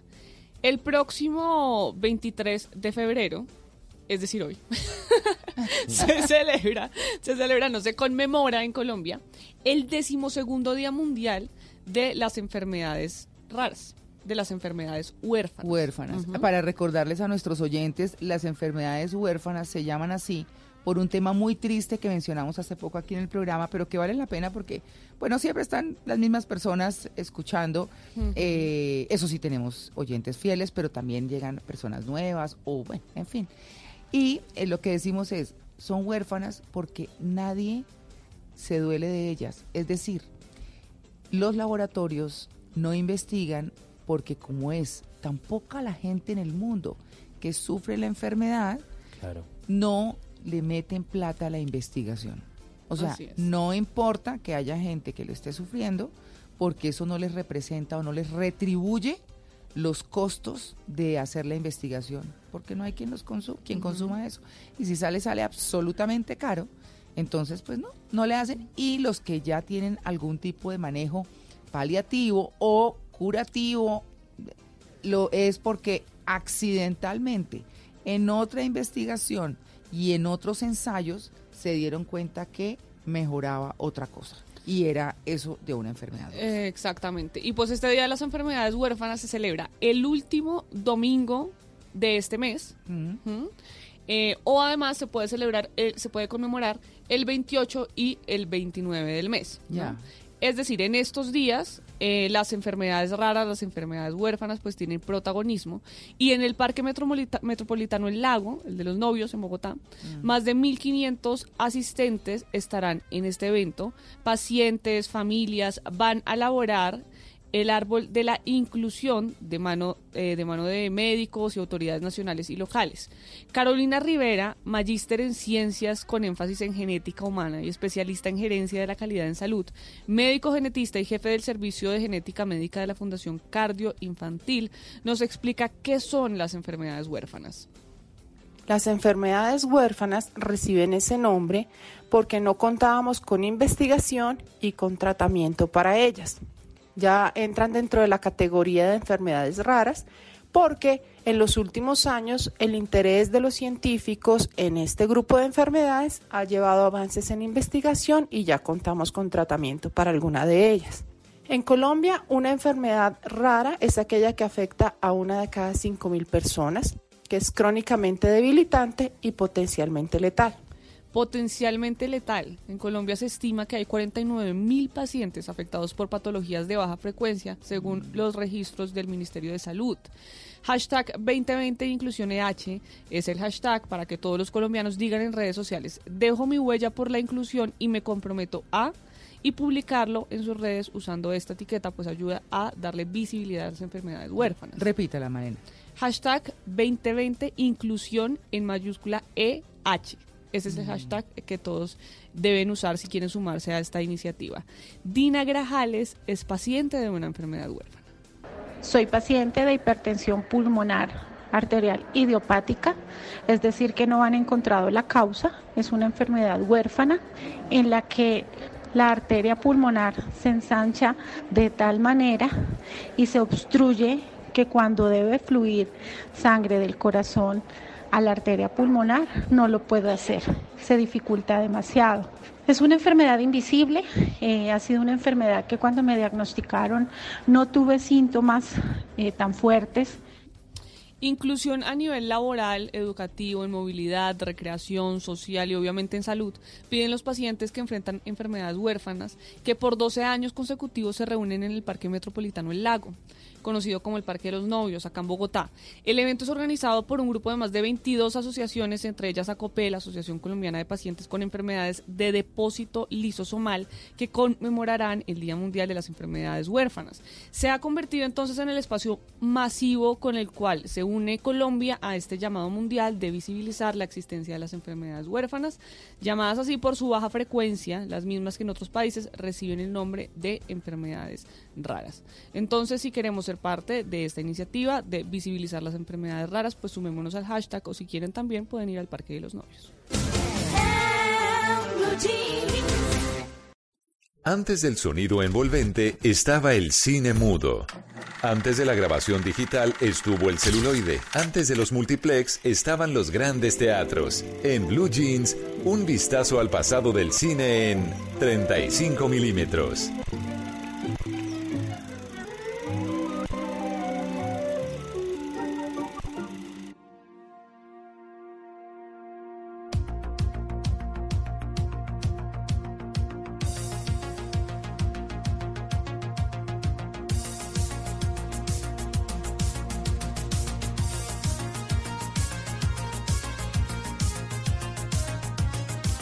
Hola, hola, saludo de domingo aquí en Blue Jean de Blue Radio. Ya estamos listos con esta sección del recuerdo cinematográfico. Hoy que estamos hablando de muchos temas importantes del perdón, de saber perdonar, pero vamos a hacer una pausa. Vamos a hablar de un personaje muy importante y arrancamos con esta banda sonora que nos evoca una famosa serie de televisión.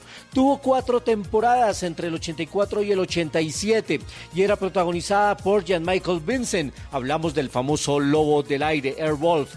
Y esa serie también era protagonizada por un actor muy importante. Ernest Borgnine. Fue una institución en el mundo del cine, un hombre de origen italiano que tuvo su máxima figuración por allá en 1955 con una película que se llamó Marty. Marty, you ought to be ashamed of yourself. All your kid brothers and sisters married and got children. When are you gonna get married? Ernest Efron Bornino era hijo de inmigrantes italianos, pero por supuesto su nombre o su apellido mejor lo cambió a algo que sonara más estadounidense, Borgnine. Y en 1955 se ganó el Oscar y el Globo de Oro por una película que se llamaba Marty. Y por estos días que la película Parásito se ganó el premio Oscar, empezamos a buscar referencias de qué otra película se había ganado el premio Oscar y también la Palma de Oro en Cannes, porque Parásito también lo había conseguido. Y los archivos cinematográficos nos remitieron a 1955. Marty también se había ganado la Palma de Oro en Cannes y también el premio Oscar a Mejor Película. No hay otro antecedente que haya logrado estos dos importantes premios, el del Festival de la Riviera Francesa y el máximo galardón de la Academia. Y por esa actuación, Ernest Borgnine se ganó el premio a Mejor Actor y Mejor Actor de Drama en los Globo de Oro. Además de eso, el premio BAFTA y obtuvo un reconocimiento importante del Sindicato de Actores en el año 2011. Ernest Borgnine sin duda fue uno de los grandes de la industria, participó en muchísimas películas, series de televisión también, hasta apareció en Los Simpson en 1993 dándole voz a su propio personaje. Y recientemente puso también la voz a un personaje de Bob Esponja, la película. Pero yo recuerdo recientemente un trabajo maravilloso que hizo al lado de Champagne.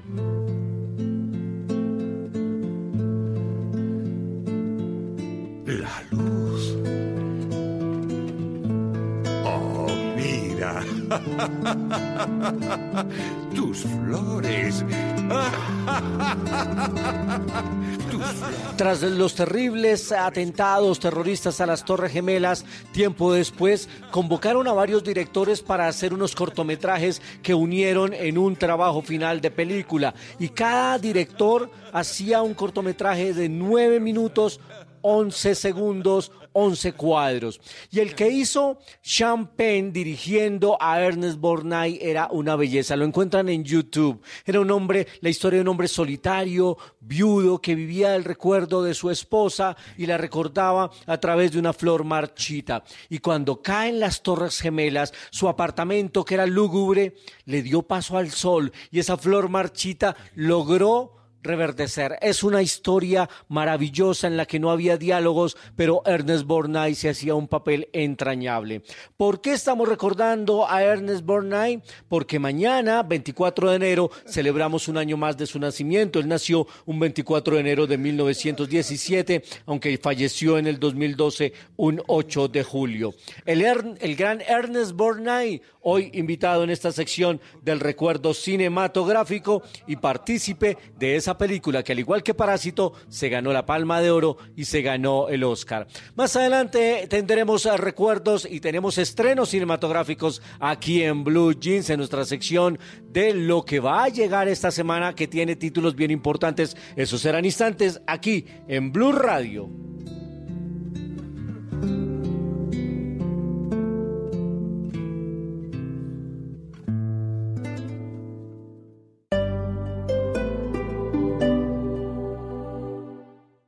La Uniferia de Unicentro Bogotá. 19 días de descuentos, 19 oportunidades para conseguir eso que quieres al precio que puedes. Del 13 de febrero al 2 de marzo te esperan miles de artículos con descuentos desde el 30%. Y registrando tus compras en www.unicentrobogotá.com slash uniferia podrás participar por bonos de descuento adicionales. No te la pierdas. Uniferia de Unicentro Bogotá. Todo pasa aquí.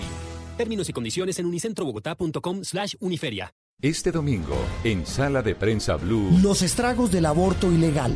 Más allá del debate en la Corte, en Colombia cientos de miles de mujeres buscan interrumpir el embarazo en sitios clandestinos. Estuvimos en uno de ellos. Los clanes políticos que mandan en Colombia. El autor del libro y la investigación nos hace la radiografía de los grandes caciques que gobiernan el país. ¿Y qué significa el regreso de Uber? ¿Una estrategia? ¿Una opción extraña o una realidad frente a las nuevas tecnologías? Sala de Prensa Blue. Este domingo desde las 10 de la mañana. Presenta Juan Roberto Vargas por Blue Radio y bluradio.com. La nueva alternativa.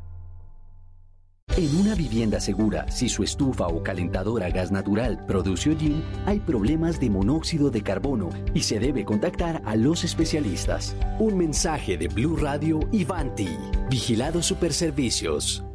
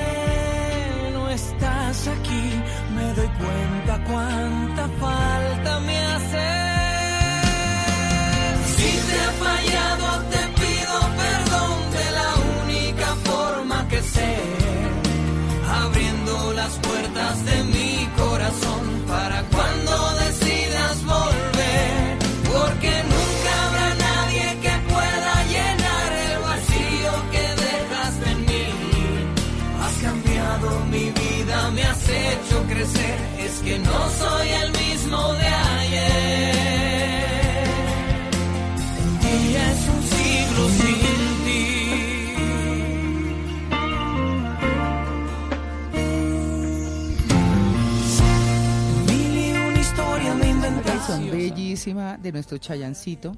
Su, su chayancito. Uf, pero con toda. Qué canción tan linda. Pues ahí está, Un siglo sin ti, Eso una Simón canción en la que pide mirando perdón. fotos ahí en Instagram, respirando Ay, profundo. fallé. Mm, mirando por la ventana, tanto. mirando llover por la ventana. Así, o mirando el ocaso. Así.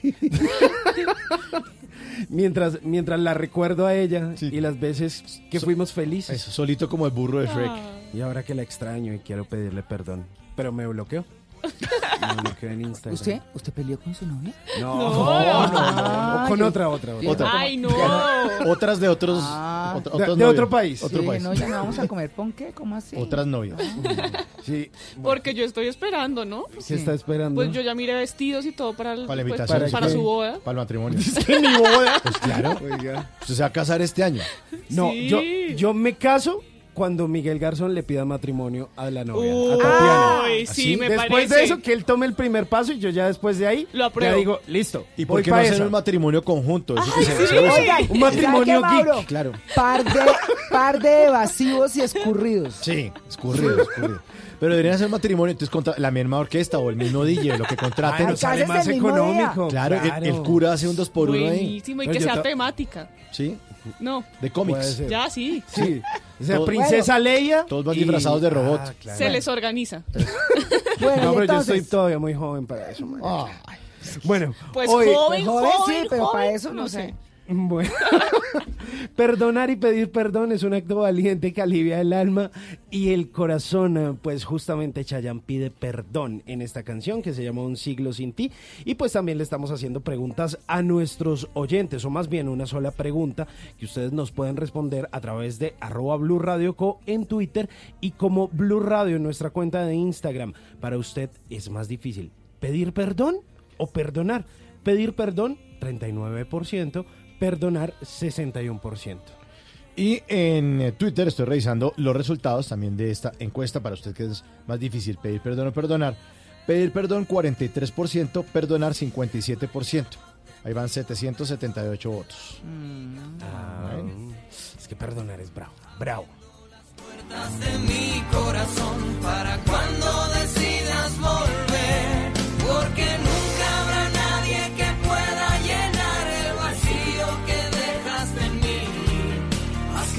cambiado mi vida, me has hecho crecer, es que no soy el mismo de ayer. El día es un siglo sin ti. El fin de semana es para estar en Blue Jeans. Eh, bueno, vámonos con nuestro tema central que, pues bueno, nos tiene hoy acá y que no es fácil y que tal vez siempre se va a poder hablar de perdonar y de pedir perdón. Es una cosa que no es fácil ni para el uno ni para el otro, ni para el que perdona ni para el que pide perdón. Porque pues es un ejercicio, decíamos hace un rato, como de madurez. Como que aprende uno desde que está chiquito y que los papás se encargan de, oiga, discúlpese con su hermano, usted no debió hacer eso. Ah, pero es que él me hizo, bueno, entonces usted también, discúlpese con su hermano, porque siempre hay una causa y una consecuencia. Y una cosa lleva a la otra y la otra de pronto surge otra y bueno, en fin. Pero es una cosa que no es sencilla, pero que al final de la vida se da uno cuenta de lo importante que es cuando ya faltan las personas que uno quiere, con las que tuvo diferencias y muchos acuerdos también de pronto, con, con toda seguridad, pero que si uno se ha perdonado, es, está tranquilo, solo con la tristeza, como me pasa a mí, pero, pero con la conciencia tranquila. Bueno, así que hemos invitado a Juan Manuel Yunes. ¿Es Jones? Yo siempre digo Jones o Jones, Juan Manuel. Está bien de las dos maneras. Eh, Bueno, ya me acostumbré, ya me acostumbré un poco a. ¿Sí? ¿Al a que- Yunes? Sí, Yunes está bien. Bueno, muy bien. Es uno de los pioneros, eh, ustedes saben, él ha venido en varias oportunidades de, en la enseñanza del mindfulness en Colombia, y eh, que es como el vivir el hoy y el ahora, ¿no? Es coach. Él dice, a mí me cuesta siempre decirlo, biodescodificador, ¿no? Porque uno diría biodescodificador, pero él dice biodescodificador y conferenci- conferencista internacional. Hola, Juan Manuel. Muchas gracias por nuevamente estar aquí en el programa con ustedes, compartiendo y bueno, disfrutando esta mañana de domingo. Bueno, ¿qué es el perdón, no? En últimas uno se pregunta siempre, es como un acto de, de valentía muchas veces, de valentía contra el ego de uno. Sí, el, el- el perdón tiene una implicación importante y es que pensamos que es un, un solo día que yo decido mirarte a los ojos y decirte, perdóname. Mm. y, y- y que tú me digas, oye, te perdono. Ese, e- es- e- ese acto no es tan, lo decido ya, es, es un proceso, ¿sabes? Es un camino llegar a perdonar a alguien. O pedir perdón es un camino. Entonces, digamos que partiendo de esa base de que no es solo la decisión de hacerlo y decir a partir de hoy ya cerré los ojos o estuve con mi padre y lo perdoné, sino que hay una serie de pasos para llegar a ese perdón. Y esto implica, este camino implica que tú vayas cesando las conductas negativas que tienes hacia esa persona que te agredió y transformarlas en conductas incluso constructivas. Mm. Es de cierta manera soltar el rencor, el ego, la rabia que me causa esa agresión y transformarlo por algo mucho más eh, positivo, si pudiéramos decirlo de esa manera, o neutral. Entonces, ese es el, eh, eh, es como enmarcarnos dentro del proceso de perdón, es eso, es primero identificar que es un camino que puede llevar mucho tiempo, o puede llevar unos meses, unos días, pero no es solo te perdono, sino es hacer unos pasos para llegar a eso. Es como, como dice uno, perdonar, eh, estábamos hablándolo antes de que, de que usted llegara, Juan Manuel, y perdonar es como recordar sin dolor. Y muchas veces cuando uno se encuentra con amigos de hace montones de tiempo, oigan, ¿se acuerdan de tal? Uy, ese tipo era horrible. Dice uno, hola, yo ni me acordaba. Es porque ya ahí hay perdón. Con una persona que ya ha hecho algo, pues harto, diría yo. Sí hay neutralidad y de eso se trata. No se trata de amar la persona. Ajá, exacto. No se trata de reconciliarme con ella, que hay una... una- Ah, ese es un punto. ese es un punto importante. Pero importantísimo porque, por ejemplo, a las mujeres maltratadas y demás, que no, que perdónelo. Sí, perdonarlo puede perdonarlo, pero no quiere decir que tienen que seguir viviendo con esa persona. Para nada. No quiere decir que yo restablezca mi relación con esa persona. Yo puedo hacer incluso un acto de perdón sin que me pidan perdón. Ajá. Eso, es- eso es lo, lo- lo bonito.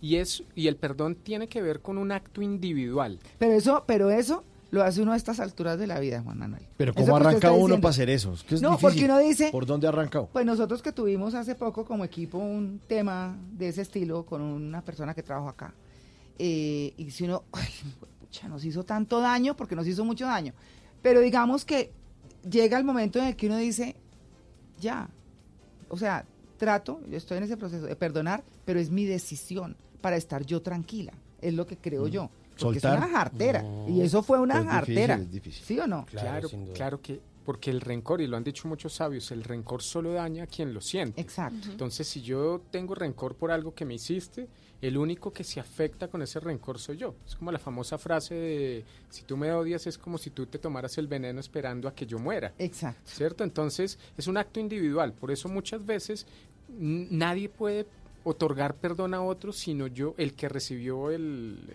el- el- agravio, la agresión. Muchas veces los países hacen eh, algunos actos de, de condonar o perdonar a otras personas, pero las víctimas no necesariamente quedan eh, resarcidas con eso, incluso pueden quedar más afectadas, Mm. porque el perdón es individual.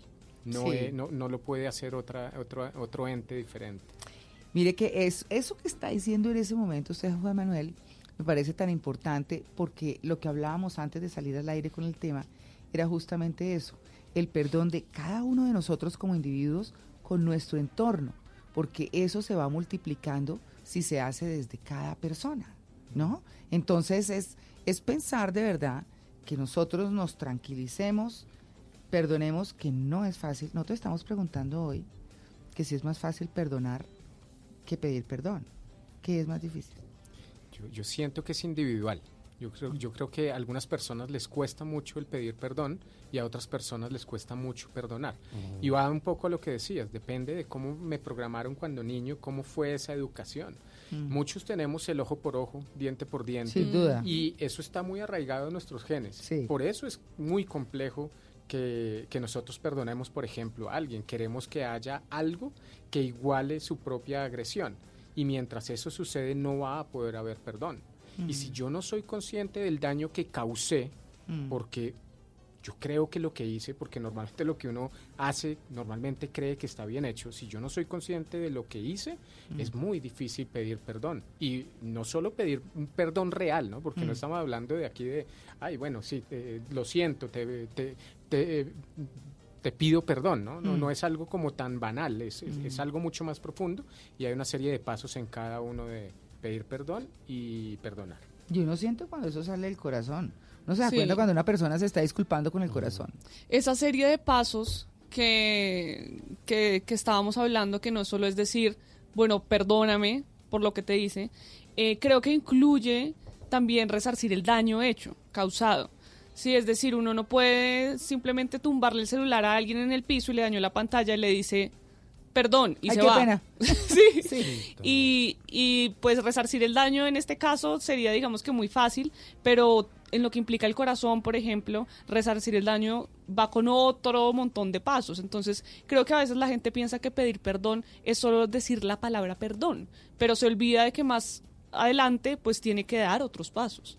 Totalmente de acuerdo. Digamos que dentro de, de- de lo que queremos compartir con los oyentes, eh, el último paso sería resarcir.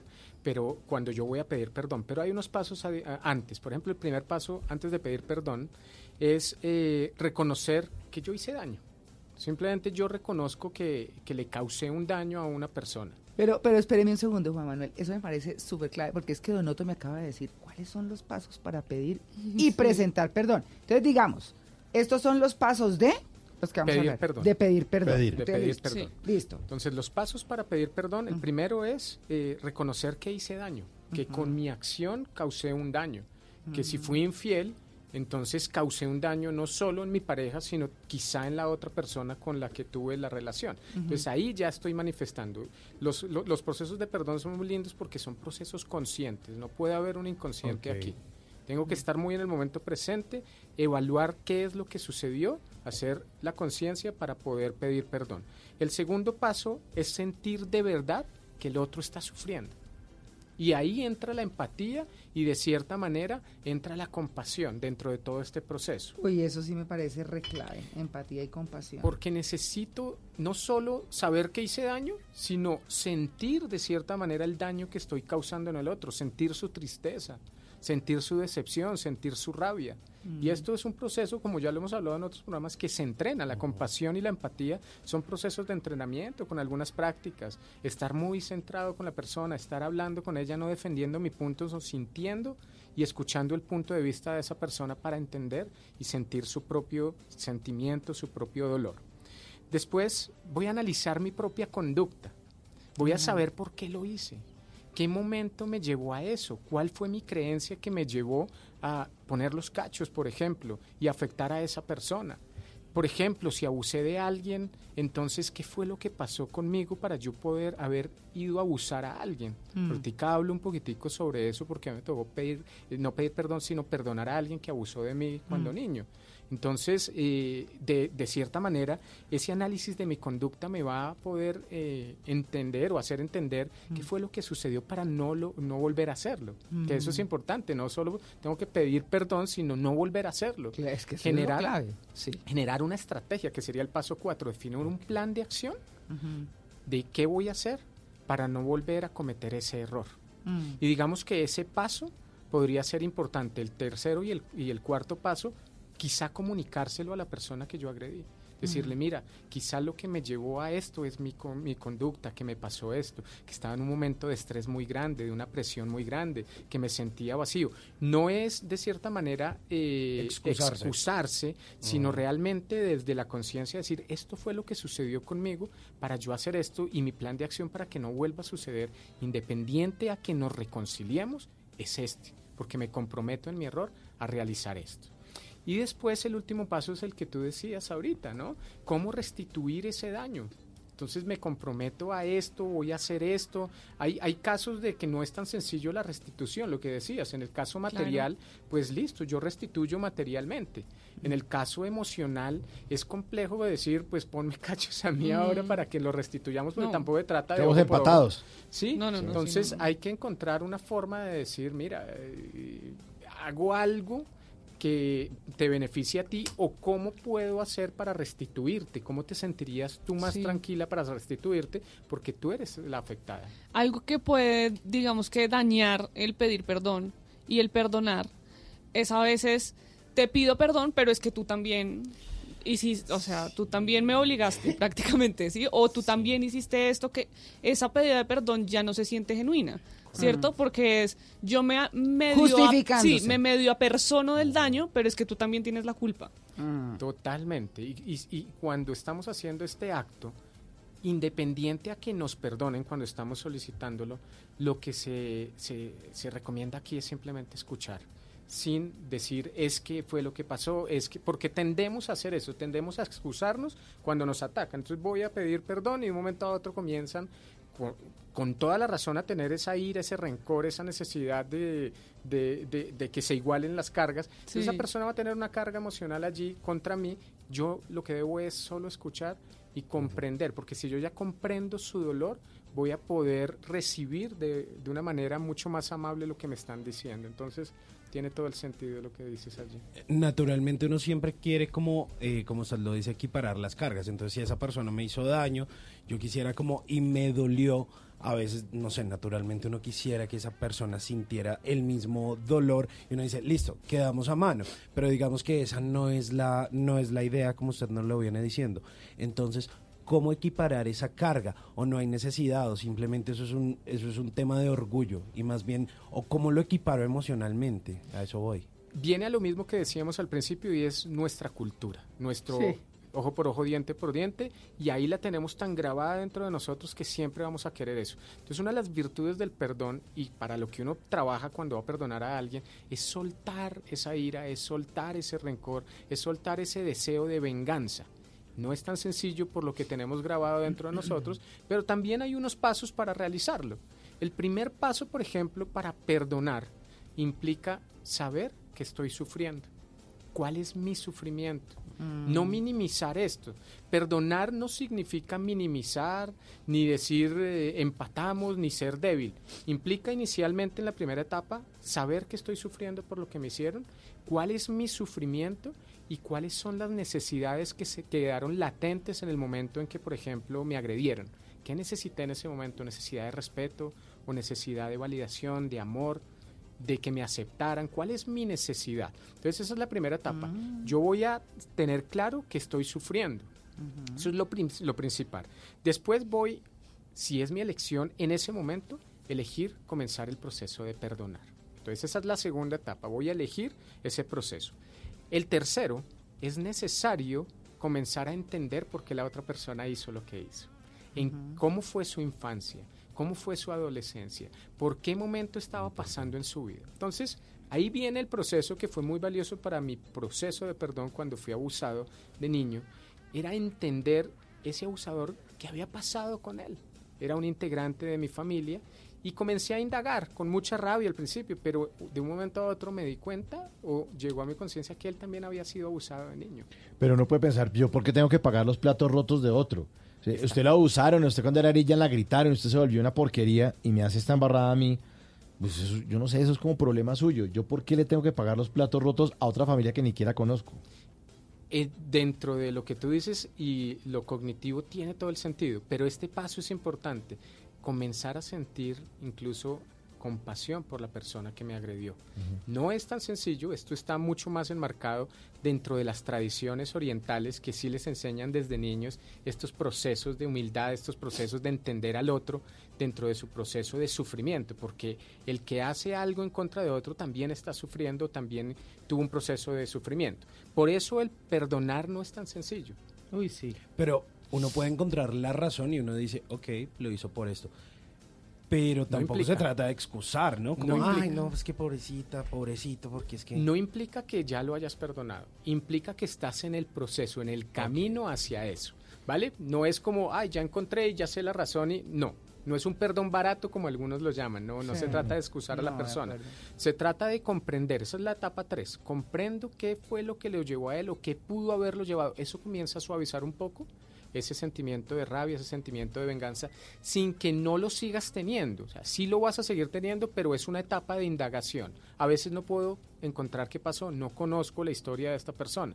Mm. Puedo imaginar cosas, puedo suponer cosas que alivien mi sufrimiento. Recuerden que el tema no es que yo te perdone a ti, porque yo no perdono para ti, perdono es para, Para mí, mí, claro. para aliviar mi propio sufrimiento, porque mi rencor es el que me carcome a mí de esa manera. Y hay cosas que son muy difíciles como eso, como el abuso, como el asesinato.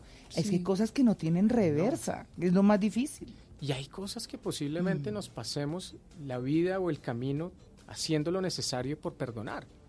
Y, re- y- y haciendo los entendimientos y haciendo prácticas que van a minimizar y de pronto yo digo, si yo tengo un 10 sobre 10 en rencor por esta persona y al final de mi vida termino en 3, es un gran avance. No, a veces no voy a terminar de perdonar algunos actos, pero sí puedo hacer los procesos para que yo no me carcoma, porque yo soy el que estoy sufriendo, yo soy el que estoy no beneficiándome del no perdón. ¿sí? Lo siguiente sería hacer un plan de acción. Una vez yo entiendo que posiblemente le causó a esa persona hacerme daño, voy a hacer un plan de acción. Un plan de acción que implica conectarme todos los días, poder escribir una carta todos los días, imaginarme a esta persona y hablarle a esta persona. Y escribir es, es liberador. Es Uy, liberador. Muchísimo. Ah, porque cuando uno escribe, ordena las palabras y ordena los pensamientos. Porque como uno no, es, uno no habla, en des- o sea, uno no dice niño, los, eh, parque, cuando. Cuando uno escribe la palabra, ordena la idea y ordena los pensamientos y eso sí es como una... Además, vota uno porque Uf, uno escribe todo lo que tenga que escribir. El camión de la basura pasa. Claro. Prácticamente. Totalmente. Entonces, digamos que puedo escribir una carta dedicada a esta persona sin entregársela. Sin entregársela, claro. Exacto. Porque incluso... Ah, no, si ¿qué se la tal si la entrega, se arma- se arma la- Pero imagínate la que la persona ya no exista, que ya haya trascendido. Mm. Yo puedo generar un proceso de perdón hacia una persona que ya está muerta. Y eso es valioso y lo puedo hacer desde una carta, desde cerrar mis ojos, imaginarla y decirle todo lo que yo necesitaba. A veces inicialmente con un proceso de rabia, diciéndole que es un tal por cual y que Sí. cómo hace esto y liberar esa carga emocional que tengo allí. El punto inicial de donde hablábamos o partíamos de cuál era mi necesidad, si yo logro resarcir mi necesidad o encontrarla dentro de la carta o dentro de mi visualización, va a ser muy liberador. La mayoría de, de estudios, digamos, psicológicos y de neurociencia incluso han visto que cuando tú logras encontrar la emoción que tienes acerca de un evento y decir cuál es tu necesidad, ya tienes, por ejemplo, por ahí el 70% de ganado dentro del proceso. El aceptar que yo sufro, ya ahí está. Entonces, esa carta, ese plan de acción que voy a ejecutar, me va a ayudar. Por ejemplo, un plan de acción puede ser no volver a hablar mal de esa persona delante de nadie. Exacto. Y eso es un buen plan de acción. ¿Por qué? Nosotros los seres humanos somos neuroplásticos. A medida que tú repites un comportamiento, se graba en un hábito muy fuerte. Entonces no solo estás grabando un hábito contra la persona, sino contra todo el mundo. Te estás acostumbrando a criticar y juzgar a cualquier persona. Claro. Entonces, dentro de mi plan de acción, el no hablar de esta persona puede ser solo con un terapeuta, por ejemplo, pero no con el resto de las personas, va a ser un gran beneficio en mí, porque estoy trabajando el no juzgamiento y eso me sirve para toda la vida. Entonces, ese, ese es muy, muy importante. Después viene el sexto paso, la expresión explícita del perdón. Y es decir, te perdono, Mm. o en mi mente hacer un, pro- un proceso de meditación donde me lo imagino y digo, te perdono. Pero aquí es muy bacano, porque aunque yo entre en te perdono, puedo elegir a los cinco minutos entrar en el no perdono otra vez. Ah, sí. Eso es buenísimo, porque dentro del proceso que conlleva todo mi perdón o el perdón, el, el- el- el perdonar a alguien, yo puedo hoy cerrar los ojos y en el momento presente decirte, Simón, te perdono. Y salgo de acá, me acuerdo de algo y digo, ya no te perdono. Claro, y, claro. y eso devuelve, hace sí. que yo me suavice mucho porque entiendo que es un proceso. Mm. Sí. Y el último paso de esto es encontrarle sentido y propósito a lo sucedido para mí. ¿Qué estoy aprendiendo de eso? Claro, ¿Para qué? por eso ¿Por es qué el último pasó? paso. Sí. Por eso es el último paso, donde yo ya estoy más suave, posiblemente no he perdonado totalmente a la persona, pero ya está más suave mi rencor y mi rabia. En ese momento comienzo a analizar, ¿para qué me pasó esto? Mm. ¿Qué beneficios tiene para mí esta situación? Oiga, tan bonito.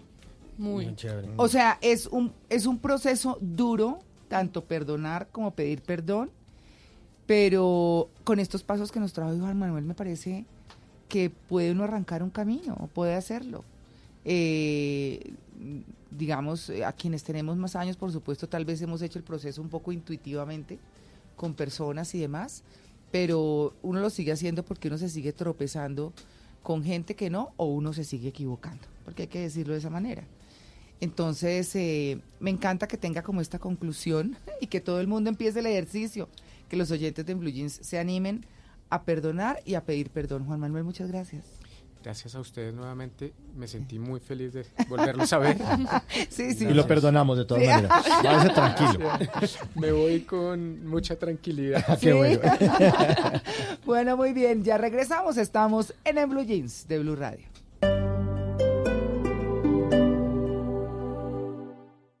La Uniferia de Unicentro Bogotá. 19 días de descuentos, 19 oportunidades para conseguir eso que quieres al precio que puedes. Del 13 de febrero al 2 de marzo te esperan miles de artículos con descuentos desde el 30%. Y registrando tus compras en www.unicentrobogotá.com slash uniferia podrás participar por bonos de descuento adicionales. No te la pierdas. Uniferia de Unicentro Bogotá. Todo pasa aquí. Términos y condiciones en unicentrobogotá.com slash uniferia. Compensar presenta Un Minuto de Bienestar.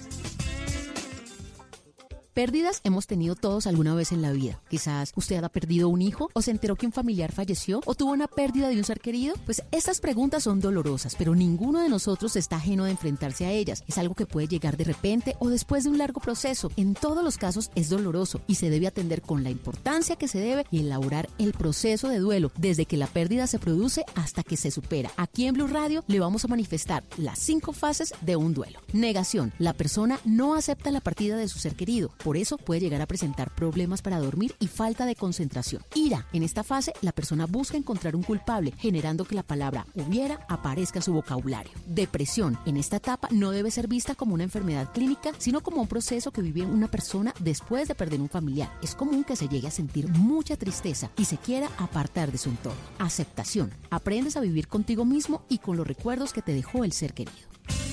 Compensar presentó Un Minuto de Bienestar. Bienestar integral es equilibrar adecuadamente cuerpo, mente y espíritu. Por eso en Compensar combinamos servicios de salud, recreación, formación, deporte, apoyo financiero y mucho más para ayudarte a hacer realidad tu proyecto de vida. Compensar, lo mejor de lo que hacemos es para quien lo hacemos. Vigilado Supersubsidio.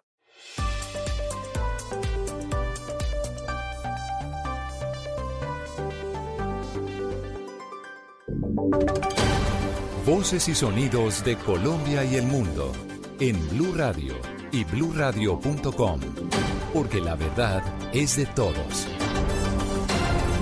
9 de la mañana, 3 minutos. Las noticias en Blue Radio. Mucha atención porque 25 heridos deja hasta el momento un accidente de dos buses en la vía Cali-Buenaventura. A esta hora, los organismos de socorro atienden la emergencia e intentan rescatar a algunas personas que quedaron atrapadas. Los detalles, Víctor Tavares.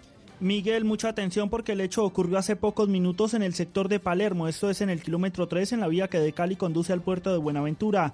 Dos buses intermunicipales chocaron de frente dejando hasta el momento 25 personas heridas, entre ellas el conductor de uno de los buses que quedó atrapado por varios minutos, pero ya logró ser rescatado. La vía se encuentra cerrada a esta hora, según William Bermúdez, subcomandante de agentes de tránsito de la Secretaría de Movilidad de Cali se presenta un plan de desvíos a la altura de la variante en el sector de la Portada del Mar. Las personas que vayan hacia este corredor vial van a encontrar este desvío y asimismo las personas que descienden por la vía Cairo Guerrero a la altura de la iglesia de Torrón Colorado se van a encontrar con este cierre mientras se hacen las labores de emergencia y evacuación de la vía. Autoridades en el sector los socorristas entonces atienden a esta hora la emergencia, entre tanto los agentes adelantan el plan de desvíos e investigan las causas del accidente. Información en desarrollo, Miguel.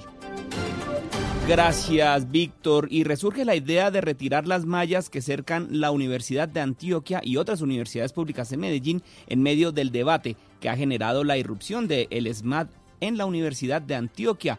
La información la tiene Susana Paneso. Esta idea no es nueva, pero resurge en medio de los actos de violencia que se presentaron previo y posterior a la entrada del SMAT a la UDA el pasado jueves. Esta vez, el abanderado de la propuesta es el secretario de Gobierno de Antioquia, Luis Fernando Suárez, quien asegura que retirar las mallas permitirá a los ciudadanos apropiarse del espacio público y quitarle las trincheras a los vándalos consiste en pensar distinto. La sensación que tenemos es que estamos haciendo las mismas cosas de hace 15 o 20 años y estamos esperando lograr resultados distintos. Yo parto del concepto que en los espacios públicos donde están ocupados por ciudadanos generan entornos seguros. Quitemos las cercas para estar más cerca, manifiesta el secretario departamental, quien propone que la zona norte de la ciudad de Medellín se convierta en un gran distrito de innovación en el que se integre la Universidad de Antioquia Ruta N, Parque Explora y el Planetario al servicio de la cuarta revolución industrial.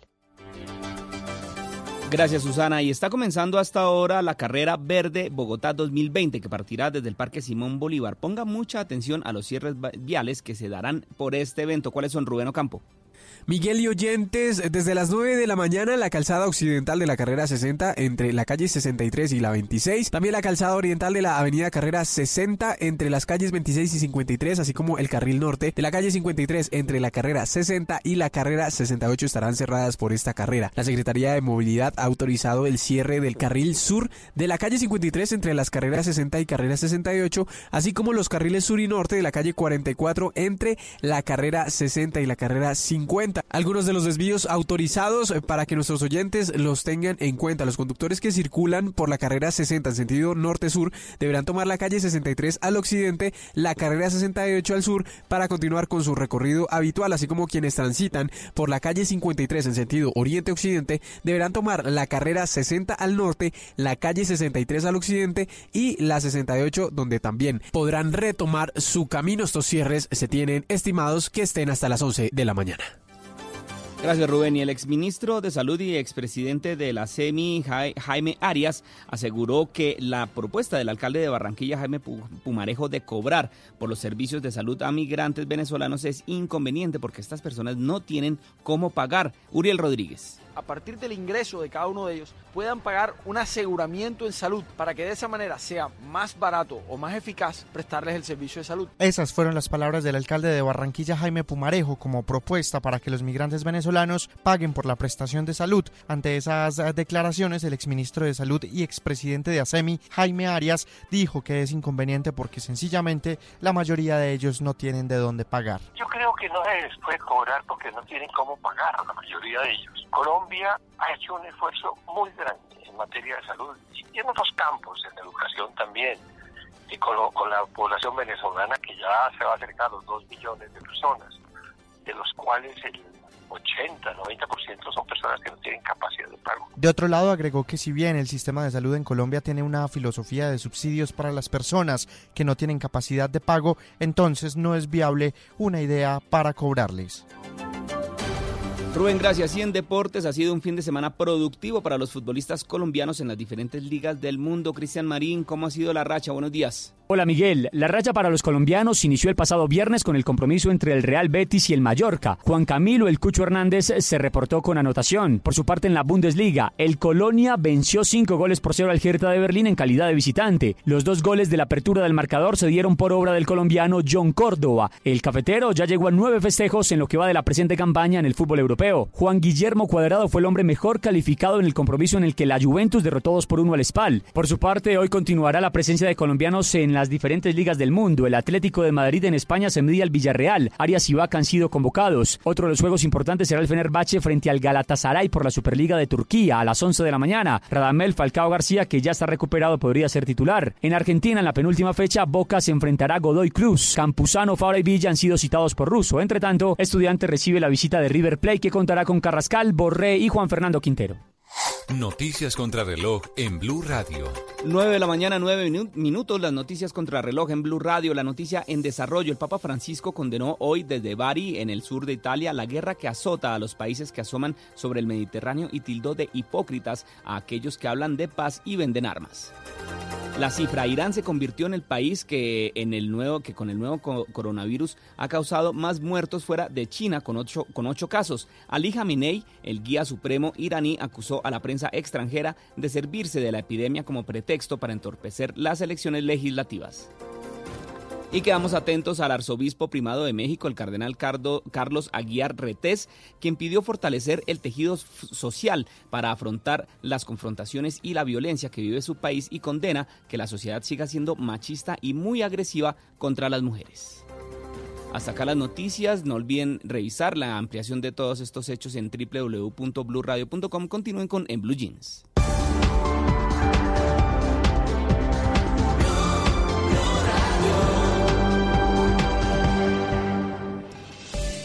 A Volkswagen Gol y Voyage le pusimos lo único que les faltaba. Automático. En Blue Radio son las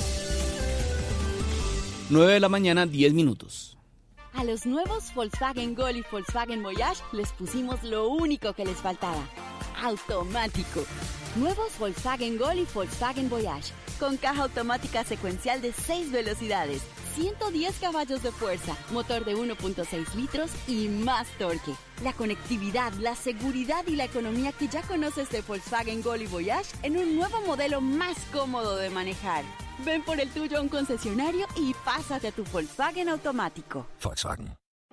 Mucha atención, ya está en Venezuela. En Blue Radio y BlueRadio.com siempre están las El noticias. presidente interino Juan Guaidó. Santiago Martínez, usted está en Maiquetía, En en, tiempo el Ácido real. Bolívar, ¿qué es lo último? Es una situación bastante complicada. Ya él está fuera del aeropuerto, rodeado de decenas de periodistas. En detalle Está dando golpes, tiene la camisa rota, está totalmente agredido Juan Guaidó. y de manera precisa. Le gritan son bastante violentas. Blue Radio. La nueva alternativa. Este domingo, en Sala de Prensa Blue. Los estragos del aborto ilegal. Más allá del debate en la Corte, en Colombia cientos de miles de mujeres buscan interrumpir el embarazo en sitios clandestinos. Estuvimos en uno de ellos. Los clanes políticos que mandan en Colombia. El autor del libro y la investigación nos hace la radiografía de los grandes caciques que gobiernan el país. ¿Y qué significa el regreso de Uber? ¿Una estrategia? ¿Una opción extraña o una realidad frente a las nuevas tecnologías? Sala de Prensa Blue, este domingo desde las 10 de la mañana. Presenta Juan Roberto Vargas por Blue Radio y bluradio.com. La nueva alternativa. Hoy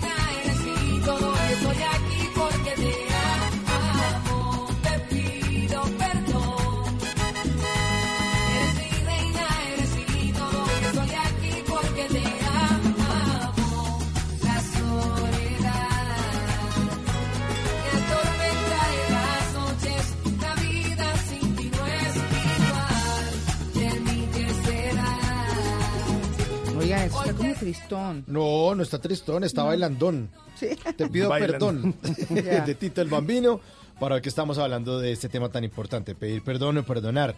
Qué bueno lo que nos habló Juan Manuel ahorita. Definitivamente, los mejores comentarios me han hecho mis amigos que están en sintonía de Blue Radio.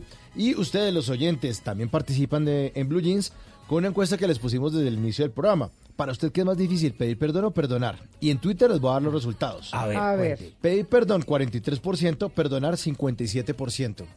Es difícil. Yo Es creo, difícil. yo creo que las dos cosas son difíciles. Yo no creo que, sí, tanto pedir perdón, dicen, uy, la embarré, yo como más arreglo esta vaina, ¿cierto? Eh, y, y perdonar es decir, pero es que esa vaina que me hizo fue tenaz. No es lo que nos decía Juan No. Manuel, que uno como que salía y decía, ya perdoné, pero después se acordaba y decía, no, ya no. Pero ¿sabe qué No, me ya, dijo? ya no, porque me acordé. Él me Mm. dijo ahorita antes de irse, por favor di algo que se me olvidó. Y es que él dice que no es tanto perdonar a la persona, porque, eh, bueno, no, sí es perdonar a la persona, pero digamos que lo que más marca es el momento, no la persona, o lo que se hizo, no la persona, que eso es lo más sobado.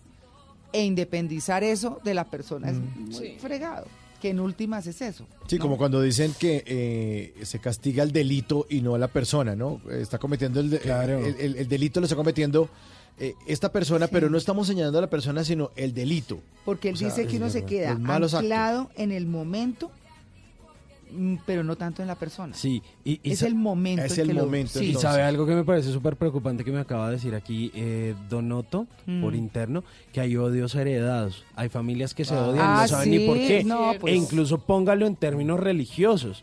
Mm. O sea, hay religiones que se odian entre sí y no saben por Ah, es que ese es judío, es que ese es no sé qué, es que ese es musulmán.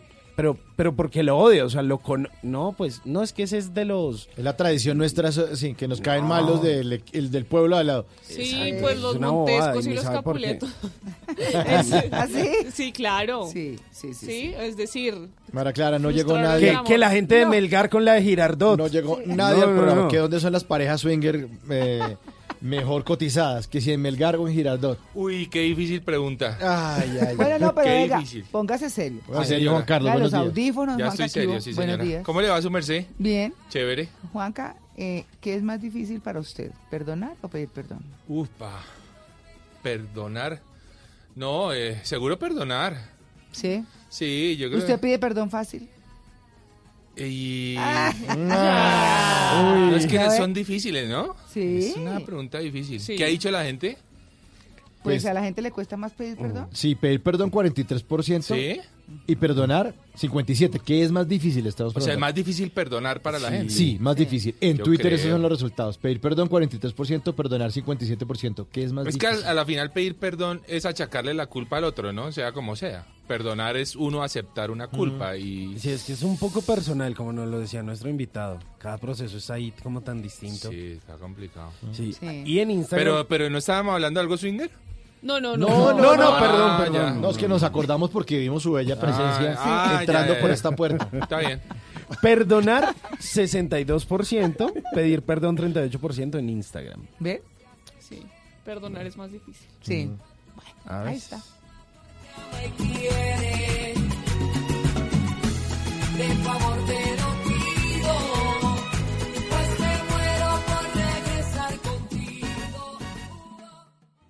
Los titanes son protagonistas de historias extraordinarias. Personas que usan el ingenio para ayudar a los demás. Son titanes de la generosidad, del esfuerzo. Titanes de la bondad, del emprendimiento. Su labor representa ese país posible. Ese país viable con el que soñamos los colombianos. Comienza la búsqueda de los Titanes Caracol 2020. Personas que con su trabajo hacen posible el país que soñamos. Nomínate en www.titanescaracol.com. Hay quienes bailan con gracia, quienes cuentan historias con gracia y quienes inspiran con gracia. Ahora nos meteremos a la cocina con gracia. Porque cocinando contaremos historias, nos vamos a inspirar y, por qué no, hasta podremos bailar. En Blue Jeans, Cocina con Gracia.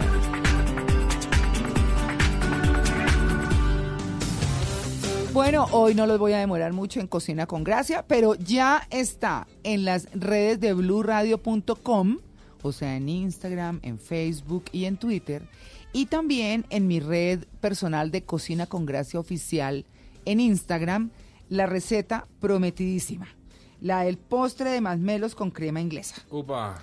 Es masmelos y duraznos y todo. Ahí les doy todos los ingredientes, todo el paso a paso. Y lo que les digo es que como hoy es domingo, por lo menos en Bogotá está bastante nublado, entonces hace uno plancito en la casa. Eso. Este es un postre que tiene un poquito de elaboración, no es ni difícil, sino es un poquito dispendioso en que hay que preparar una cosa, que es el, el postre como tal, y luego hay que preparar la salsa inglesa. Entonces tómense su tiempo, compren los ingredientes ahora temprano, prepárenlo y van a ver que les va a encantar. Con que lo refrigeren una horita está suficiente, así que si lo empiezan a preparar tipo 11 de la mañana a las 2 de la tarde está perfecto para que ustedes acompañen su almuerzo. Qué rico. Rico en familia, ahí es delicioso, es muy rico. Y el postre, ¿y saben qué? Mis postres no son tan dulces, entonces Claro. quedan ricos. O sea, el, único, el único que fue re dulce, ¿cuál fue? Hay uno que es muy dulce, no me acuerdo cuál fue. Uno, ah, ya, los brownies, que les pueden Ah, bajar al, azúcar, porque hay gente que les gusta más dulce o menos dulce, bueno. Pero sigan esta receta, la tienen ahí en este momento en todas las redes de blurradio.com y en la mía de arroba cocina con gracia oficial en Instagram. Y les prometo que voy a actualizar todas las recetas en mi canal de YouTube, que también se llama así, Cocina con Gracia. Y ahí les voy a poner también todos los videos. Pero ya saben que tienen muchos canales por donde conseguirlos. 9 y 21. Buenos días. El menú para hoy está picante, lleno de sugerencias deliciosas, con posibilidades de ser aún más satisfactorio. Ahora, en Blue Jeans, sexo a la carta.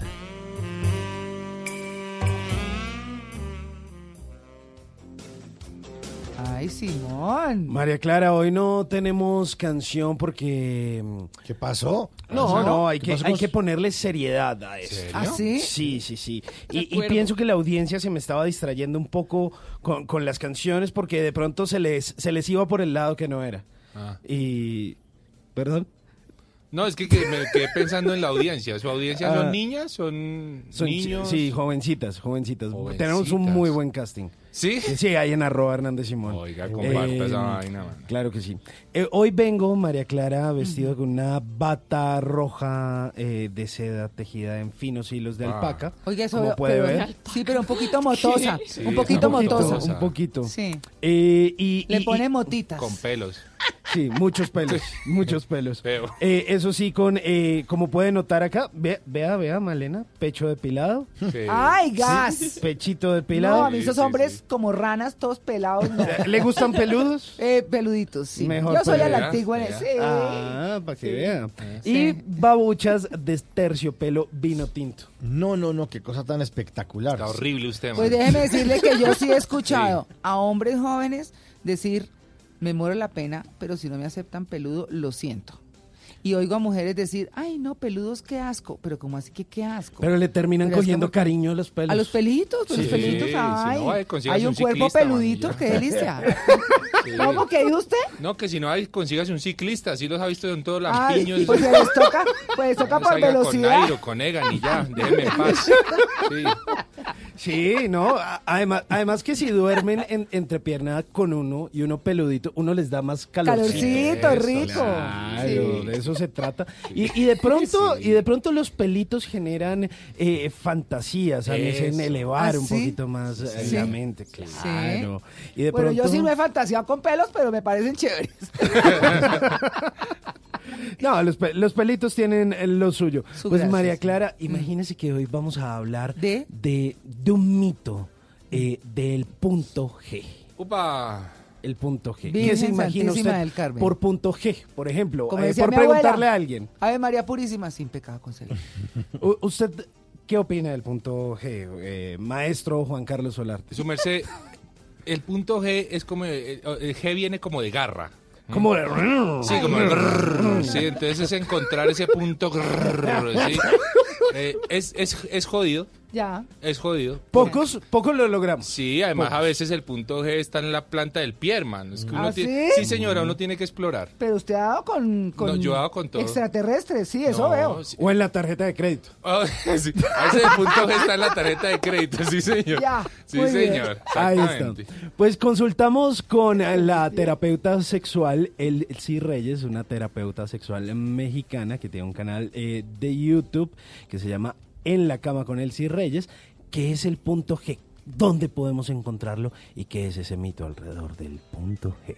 Muchos años escuchamos el término punto G de la vagina, que prometía en el momento de ser tocado como un timbre mandar a las mujeres directo al orgasmo, a la eyaculación y a poner los ojos de huevo cocido. En realidad no es un punto, una cosita sencilla, es una zona y te voy a explicar por qué. Tu vagina es, digamos, un cono, es una cavidad. Todas sus paredes son lisas a excepción de la pared anterior o la pared de enfrente, la que está, digamos, detrás de tu ombligo, bueno, un poco más abajo. Y esa zona es un poco más rugosa, es decir, la textura no es tan lisa como el resto de las paredes vaginales. Y esa pared o esa zona es justo la zona G.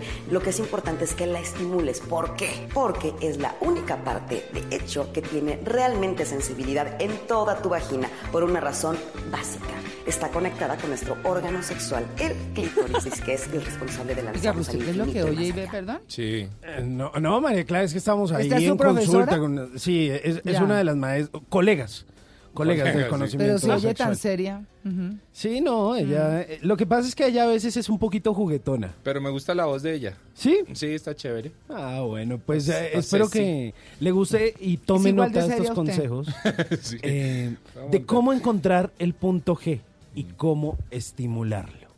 Póngale GPS a eso. A ver, ¿qué Vamos a necesitar, ya sea solas o en pareja, lubricante con base de agua o de silicona. La cosa es que sea un lubricante. ¿Por qué? Porque por mucho que tú estés excitada y lista, porque a lo mejor antes te echaste algunos besos, unos bonitos fajes, viste algunas imágenes divinas, probablemente necesitemos mucha acuosidad en los dedos para poder encontrar esa zona y sobre todo para que puedas estimularla de una manera adecuada. Posturas que te lo van a facilitar de una manera maravillosa.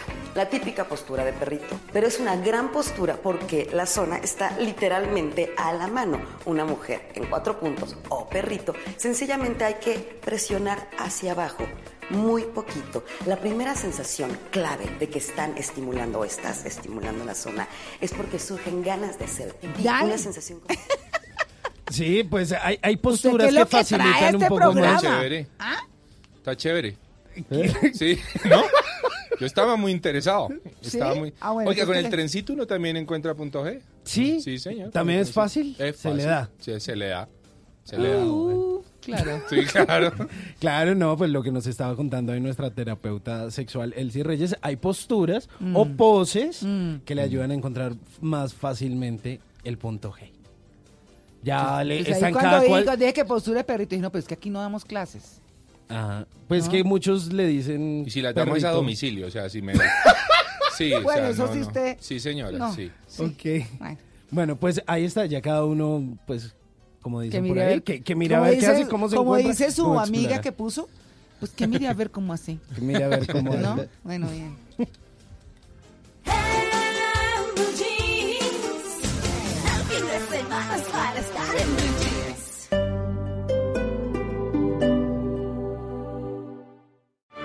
El Teatro Mayor Julio Mario Santo Domingo en coproducción con la Orquesta Filarmónica de Bogotá presenta Don Giovanni de Mozart bajo la dirección escénica de Marcelo Lombardero 25, 27 y 29 de febrero. Compre ya sus entradas a través de primera fila o en taquillas del teatro. Apoya a Bancolombia y Caracol Televisión. Invita a Blue Radio y Alcaldía de Bogotá. Más información www.teatromayor.org. Código PULEB, YRL 788. Volvió la Uniferia de Unicentro Bogotá. 19 días de descuentos. 19 oportunidades para conseguir eso que quieres al precio que puedes. Del 13 de febrero al 2 de marzo te esperan miles de artículos con descuentos desde el 30%. Y registrando tus compras en www.unicentrobogotá.com slash uniferia podrás participar por bonos de descuento adicionales. No te la pierdas. Uniferia de Unicentro Bogotá. Todo pasa aquí. Términos y condiciones en unicentrobogotá.com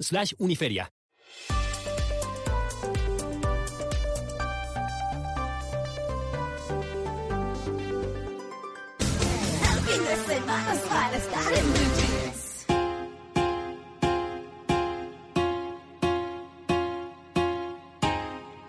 Ah, dime si es verdad.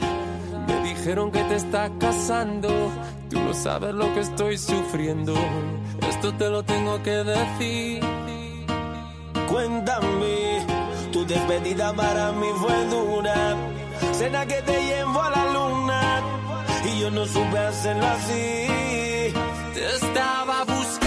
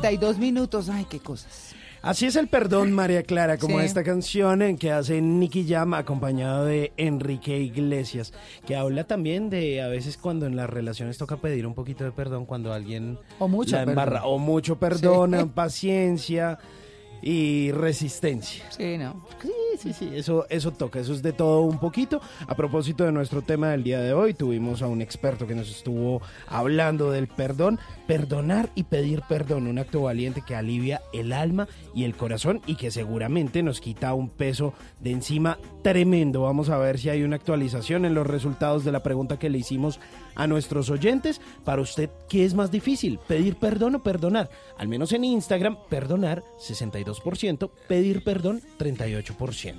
Y también por acá, si quiere, a través de A nuestra ver. cuenta de Twitter, yo le doy los eh, resultados. La cosa está de la siguiente manera. ¿Está pareja o está distinta? Está, está distinta. Pedir perdón, 43%, perdonar, 57%. ¿Ve? Perdonar es, se le complica a la gente. Es que es muy difícil porque es que uno es el que siente como el daño, ¿no? Claro. Entonces es más complejo. Y uno vive, si ustedes se ponen a pensar, uno vive como permanentemente en eso, en Mm. perdones de diferente nivel. Uno sí lo disculpa. Hay cosas que son como de disculpa y hay otras que son de... De corazón. Sí. Que Mejor dicho, eso es un ¿Y proceso. usted qué es lo que está chateando ahí que se ríe?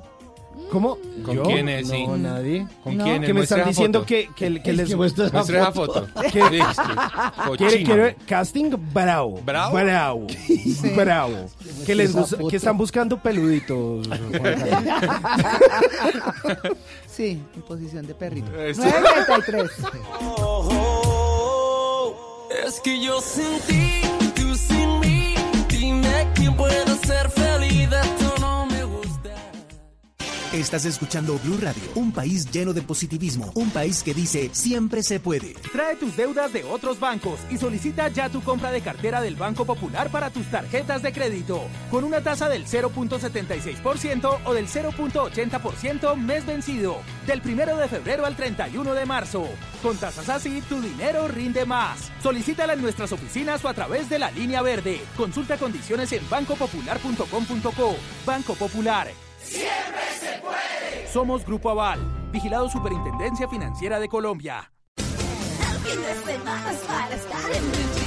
Cada lugar, cada espacio, cada camino, cada destino, todo cuenta una historia.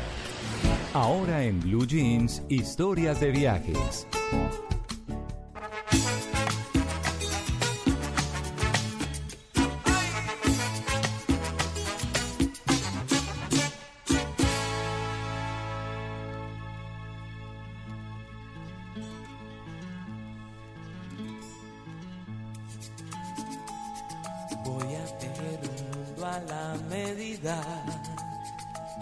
Donde tú y yo seremos soberanos. Una pequeña encantadora isla de eternas primaveras y veranos. Bajo el ardiente sol de las pasiones, crecerá nuestro amor fuerte y risueño y sin otras tareas y ocupaciones. Velaremos por el conte y empeño. Del fuego será mi marca por las aguas del romance y con el color de nuestros sueños pintaré el cielo azul brillante y cantaremos.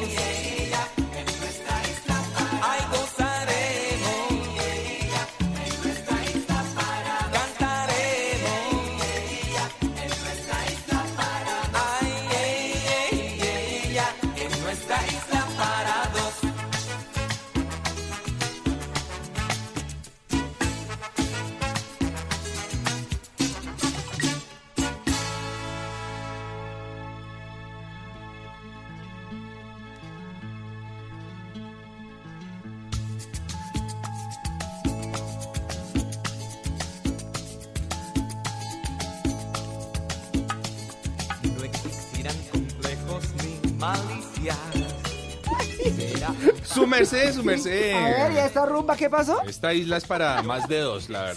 ¿Sí? Buena ¿Qué te- cancioncita, ¿no? Buenos recuerdos que nos traen estas Ah. canciones tan viejitas. esto es como un merenguito. No. ¿No? No. No, entonces es- me equivoqué porque yo te quería traer a un merengue. ¿Esto no es un merengue? No es un merengue, es es una buena que- canción, pero, pero no es se un baila merengue. como un merenguito. Esto eran los fantasmas del Caribe, ¿no? No, No, Nano. Cabrera. Ah, Nano Cabrera. Sí, ah, perdón. puertorriqueño. Sí, sí, sí. Bueno, yo lo bailaría como un merengue y es que los quiero llevar. O sea, los, de. Bogotá bailamos todo como, Como merengue. merengue, sí, eso sí es verdad. Se pone a salsa y no es baila verdad. merengue. Y es que los quiero llevar a una isla que es más eh, que parados. Pero venga, les pregunto, ustedes si les yo, más bien, si a ustedes les pregunto sobre Frank Rainieri, ¿ustedes ubican algún lugar en, en el Caribe? No. Sí, no. no. Si les digo Google, Google, Punta. Borrachos, ¿Borrachos? Punta Borrachos, Punta Borrachos, no. ¿no les ¿Ese suena no es un empresario? Es un gran empresario. ¿Ese es el italiano ese que se la pasa sacando videos? No, señor, no, Ah. ese, ese no es ese italiano, sí es de, es ascendencia sí. italiana, Sí. pero Frank Rainieri fue el gran visionario de Punta Cana, Ah. antes conocido como Punta Borrachos. Ah, vea. pues. Así se le llamaba a Punta Cana hasta antes del 69, cuando este, este empresario, sí señor, de la República Dominicana, eh, pues estuvo, em, llegó, llegó en un barquito a esta costa eh, oeste, este, perdón, de, República Dominicana. Y se encontró con estos kilómetros y kilómetros de playas absolutamente maravillosas que hasta ese entonces estaban, eh, estaban absolutamente desoladas.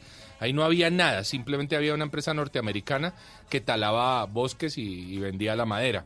Pero no había nada, absolutamente nada. Para llegar allí, él duraba eh, desde Santo Domingo algo más de ocho horas de viaje para llegar hasta Punta Cana, que en ese momento se le llamaba Punta Borrachos, justamente porque era el lugar como en donde los norteamericanos y algunos, eh, algunas personas por allí que tenían sus Se casitas, embriagaban un se poquito. embriagaban en esas playas y por eso era Punta Borrachos.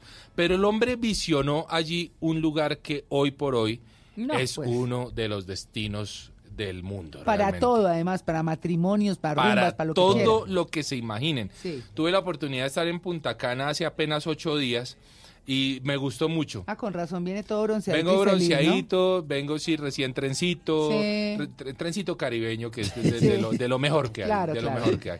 Eh, la verdad, un lugar que me encantó. No todas las playas son em, son son para nadar. Ah, ¿no? Hay hay playas eh, con bandera roja por las corrientes. Ah. Punta Cana ha sido un lugar en donde se han avistado algunas veces tiburones Uy, qué miedo. en algunos puntos, entonces uno como que tiene que saber en dónde meterse. Mm. Pero la más famosa de las playas es Playa Bávaro, en Punta Cana, que es, eso es cristalino, el mar es una cosa fantástica y la playa absolutamente blanquita, blanquita, blanquita. Este señor Rainieri, en el 69, vio esto y dijo, no, esta vaina hay, que hacer algo, hay que hacer algo.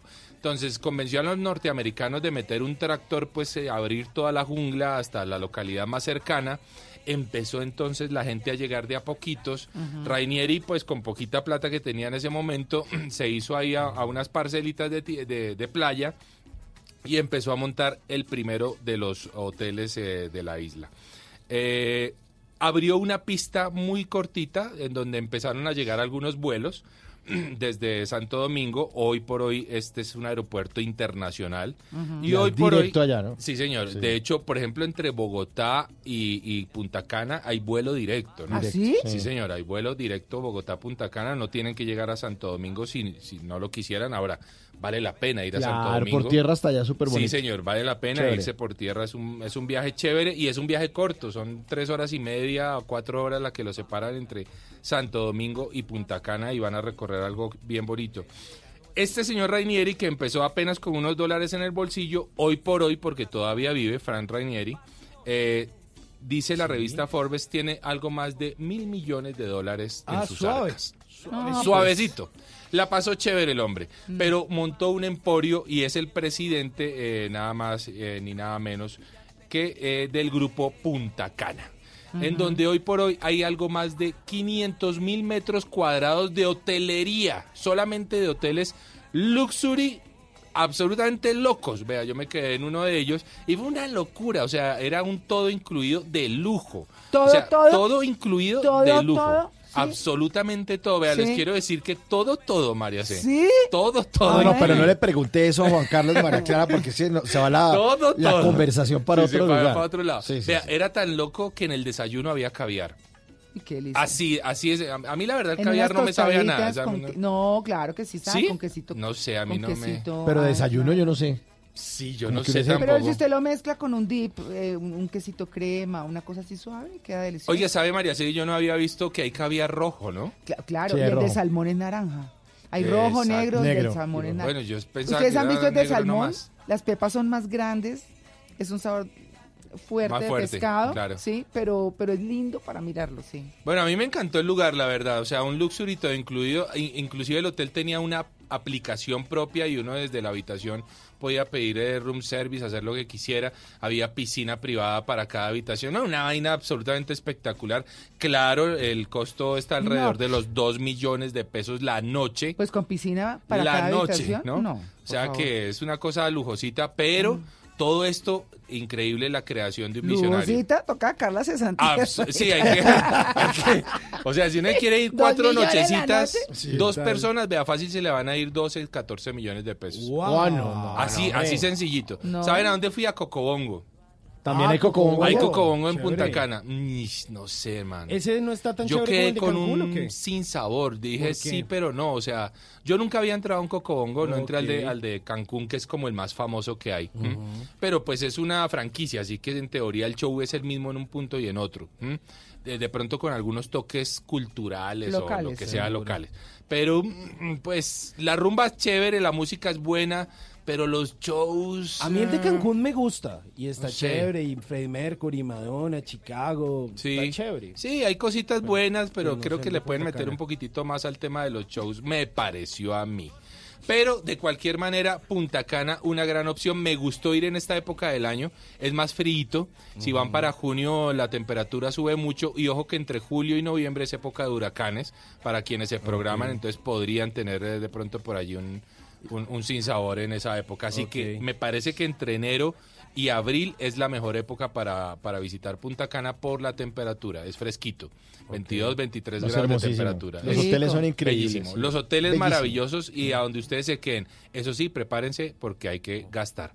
Así que bueno, la visión de eh, un señor Rainieri hace algo más de 50 años que hoy deja uno de los lugares más turísticos del planeta. Si quieren ver buen contenido de lo que estoy haciendo en Punta Cana y en arroba de viaje con Juanca. Ahí Bueno, lo tienen. Juanca, muy bien. Historias de viajes de Punta Cana. será un paraíso verdadero. Yo vestiré tu cuerpo con caricia. Tenga a la mano el número de los domicilios, acomode su almohada, prepárese para las ojeras y dele play a su serie favorita. En Maratoneando.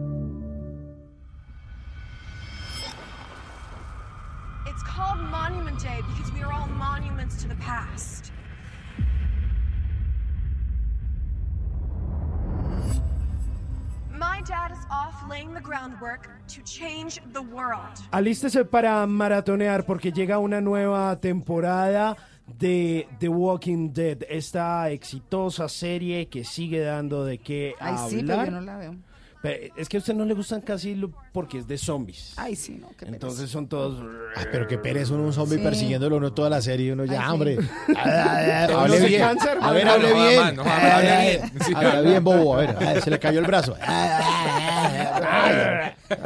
Pues la undécima temporada de la serie, eh, pues justamente ya fue confirmada, se va a hacer el estreno, obviamente, eh, a través de la señal de Fox Premium. Aquí en Colombia se puede ver también eh, el mismo día del estreno de Estados Unidos, quizá una de las series más exitosas de la de la historia, sin lugar a dudas, aunque poco a poco pues ya casi no tiene el mismo auge de al inicio, pero de pronto si usted no, no se la ha maratoneado, pues eh, todavía tiene un poquito de tiempo para hacerla. Digamos que cuenta la historia de Rick, una persona que se encuentra o que se despierta en medio de un lugar donde había una invasión zombie y empiezan a ver como unos clanes que se empiezan a pelear por la territorialidad de esto. Es una serie basada justamente en un cómic y bueno, pues... Eh, se estrena su décima temporada a través de Fox Premium. Era mi recomendación del día de hoy aquí en Maratones.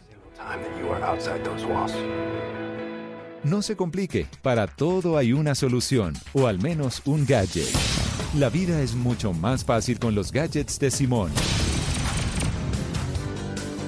Bueno, y en los gadgets de Simón vamos a hablar de tecnología. Imagínense que me encontré con algo buenísimo esta semana y fue un lanzamiento que hace una integrabilidad entre todos los bancos de Colombia, pero no solo los bancos y sus plataformas digitales de banca digital, sino eh, que también esas billeteras digitales y ese uso que se le puede dar al dinero en el celular, quizá haciendo un poco de lado el dinero físico y ahora haciendo todas estas transacciones virtuales. Resulta que ACH, que es la que reúne ahí como todo este tema de la banca, pues lanzó un servicio que se llama Transfilla, que básicamente lo que hace es unir todos los servicios de los bancos y hacer transferencias entre sí a sus números de celular, a sus aplicaciones, sin que tengan ningún costo. Por ejemplo, si ustedes van Colombia de vivienda o, o de pronto tienen X o el otro, no le va a costar transferir de un punto a otro. Pues hablamos con Gustavo Vega, que es el presidente de ACH, y nos contó que es Transfilla. que básicamente es que los colombianos puedan enviar, recibir o solicitar dinero de manera inmediata, fácil y segura. Ese es el servicio. Una de las características del servicio es que es interoperable, es decir, que queremos y estamos vinculando diferentes tipos de entidades. Usted ha mencionado bancos, pero ya tenemos hoy billeteras digitales y tenemos CEPES en el proceso de vincu- vinculadas y en proceso de vinculación. Entonces creo que es una característica es que está abierto a las entidades financieras. Eh, en segundo lugar, eh, cada entidad financiera tiene sus estrategias. Entonces hay entidades que van a lanzar el servicio en sus aplicaciones, en celular, otros en la web, inclusive una entidad los lanzó por Facebook. Entonces cada entidad tiene su estrategia de cómo llegarle a sus clientes que seguramente irán incluyendo nuevos canales. ¿Y tiene algún requisito o tiene algún tope de este tema de Transfilla? Nos responde Gustavo Vega, presidente de ACH. Como todos nos toca ir, ir graduando, sí, vamos a tener un tope inicial, como es de persona a persona, eh, estipulamos un, un- un límite acordado con las entidades de 250 mil pesos por transacción y que yo pueda enviar máximo 5 transacciones por día. Eso lo estaremos monitoreando, es fácilmente configurable, pero eran las condiciones iniciales para lanzar el servicio. Y pues obviamente la banca digital tiene una serie de beneficios, pero pues le preguntamos a nuestro invitado cuáles son. Digamos que a nivel de la industria yo creo que hay conciencia de los beneficios de la banca digital y por eso usted ve la creación de las CETPES, de las billeteras, servicios como este, realmente yo creo que se tienen que ir imponiendo. Es un reto, y lo decía, es un reto para, para el país, para que eh, muchas de las transacciones que hoy se hacen efectivo pasen al mundo digital. Y, creo que esas soluciones ayudan a eso y es parte de lo que tenemos que hacer.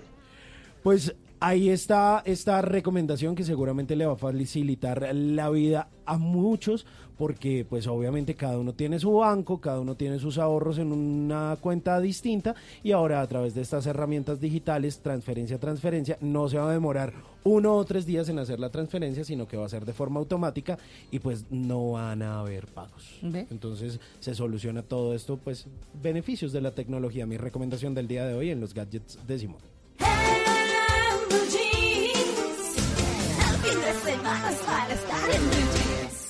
En, en Blue Jeans, esta es la máquina de la verdad.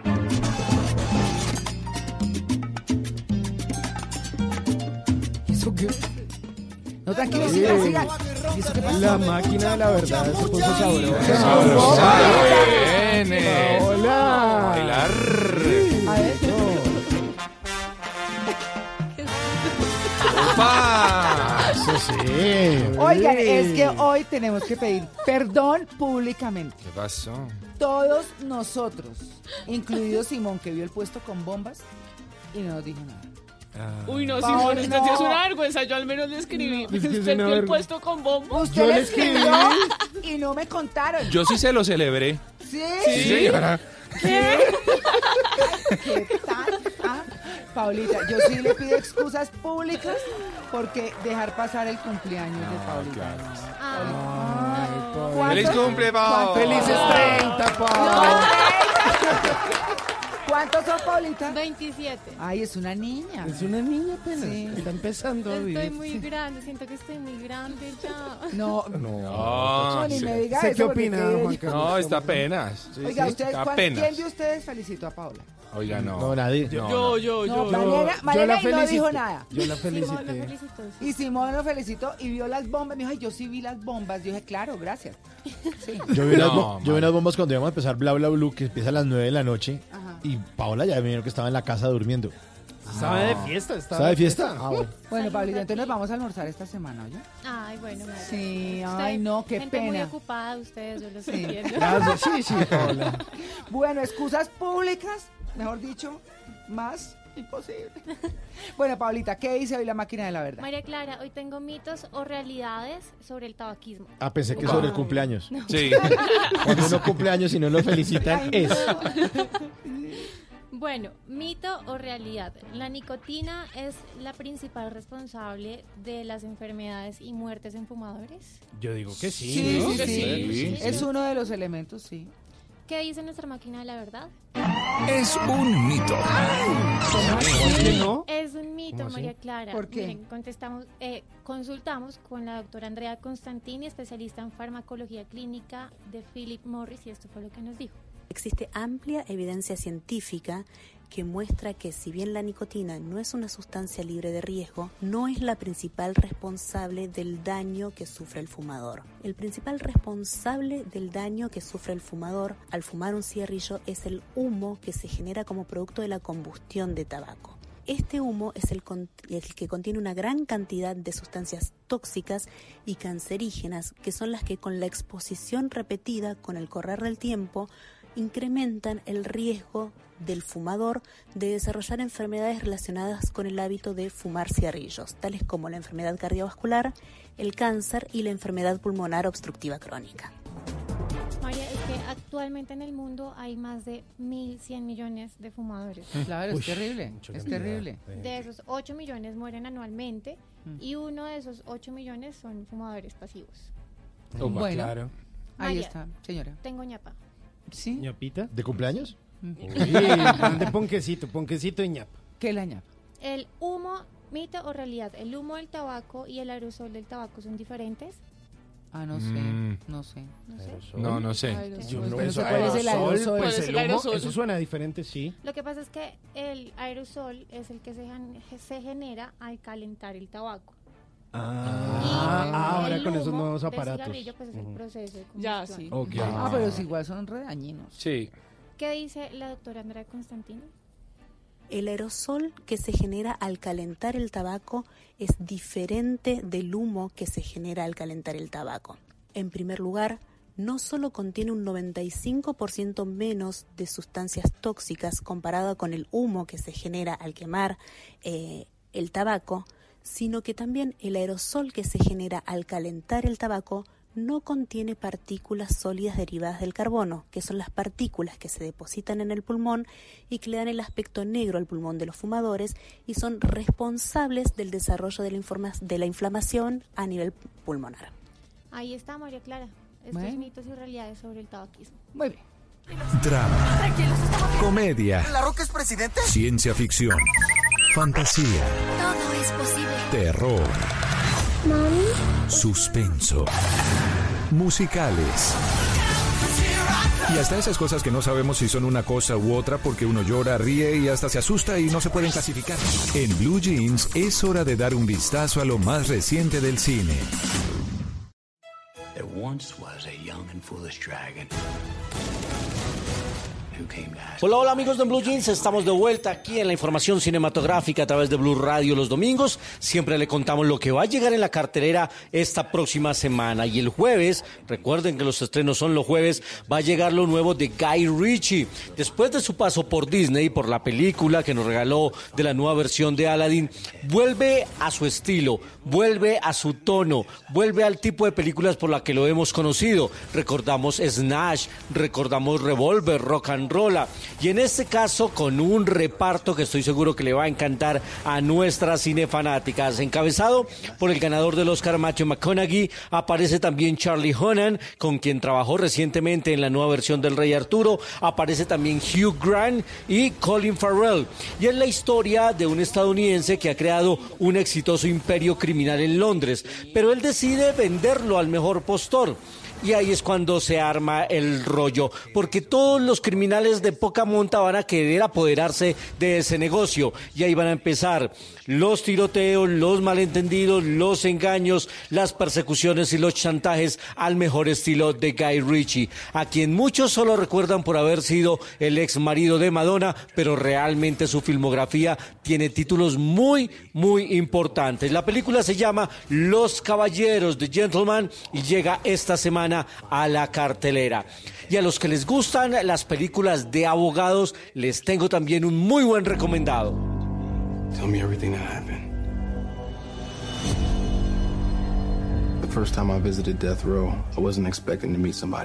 Esta película se llama Buscando Justicia y está protagonizado por Michael B. Jordan. A él lo recordamos recientemente por eh, ser eh, el famoso Creed, el hijo de Apollo Creed en la nueva serie de boxeo. Y aquí él es un joven abogado que decide asumir un caso bastante difícil, el de un hombre que está condenado a muerte por el asesinato de una chica de 18 años. Y a pesar de que hay muchas evidencias que comprueban su inocencia, él ya está condenado a muerte. Una película de honor, una película de la verdad, una película de esas de los abogados testarudos que creen en la justicia y que deciden ir por ella. También esta cinta está protagonizada por Jamie Foxx, en este caso él es el condenado a muerte y aparece también Brie Larson. La cinta es dirigida por Destin Cretton y se llama Buscando Justicia. También se estrena este jueves en Colombia. Dos muy buenos recomendados. Está llegando cine para todos los gustos, así que no, re- no olviden eh, revisar su agenda cinematográfica y la programación de su sala favorita. Yo soy Luis Carlos Rueda con la información del séptimo arte aquí en Blue Jeans. Que tengan un resto de domingo de película y nosotros nos vemos en el cine. It's my dad. He did nothing wrong. It's never too late for justice.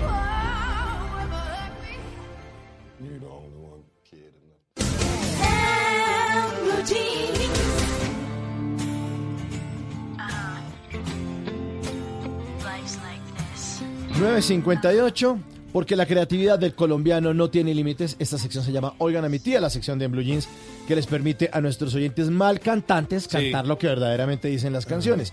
Esa canción, por ejemplo, que ustedes oyen de fondo se llama Complicated, es una canción de la cantante canadiense Avril Lavigne, con la que debutó en la radio en el 2002. Complicated pues recibió varios comentarios de la crítica. Decían unos que el sonido era buenísimo y que la producción excelente y otros lo comparaban con diferentes cantantes femeninas del mismo género. Pues hasta ahí todo muy Cristina Aguilera Ruta 2, hasta que Fabián Rubio, un colombiano que vive en Austin, Texas y que en Twitter se puso en contacto con nosotros a través del numeral Oigan a mi tía, pues nos confesó que él cantaba un poco raro esta canción. La canción dice Laid Back, It's All Been Done Before. Y, eh, o sea, relájate, esto ya se ha hecho antes, pero él no cantaba Laid Back, It's All eh, Been Done Before, sino cantaba Laid Back quiso vender mi Ford. No, hermano. O sea, Leiva No, quiso acabó, vender man, mi esto Ford. se acabó. Se No, acabó esta no, vaina. se acabó. Esto, esto no, no, no hay respeto. Leiva quiso vender mi Ford en esta parte. Ahí va. Lay back, it's all been done before. Uy, Lay back, lo peor es que sí le pega, ¿no? Sí.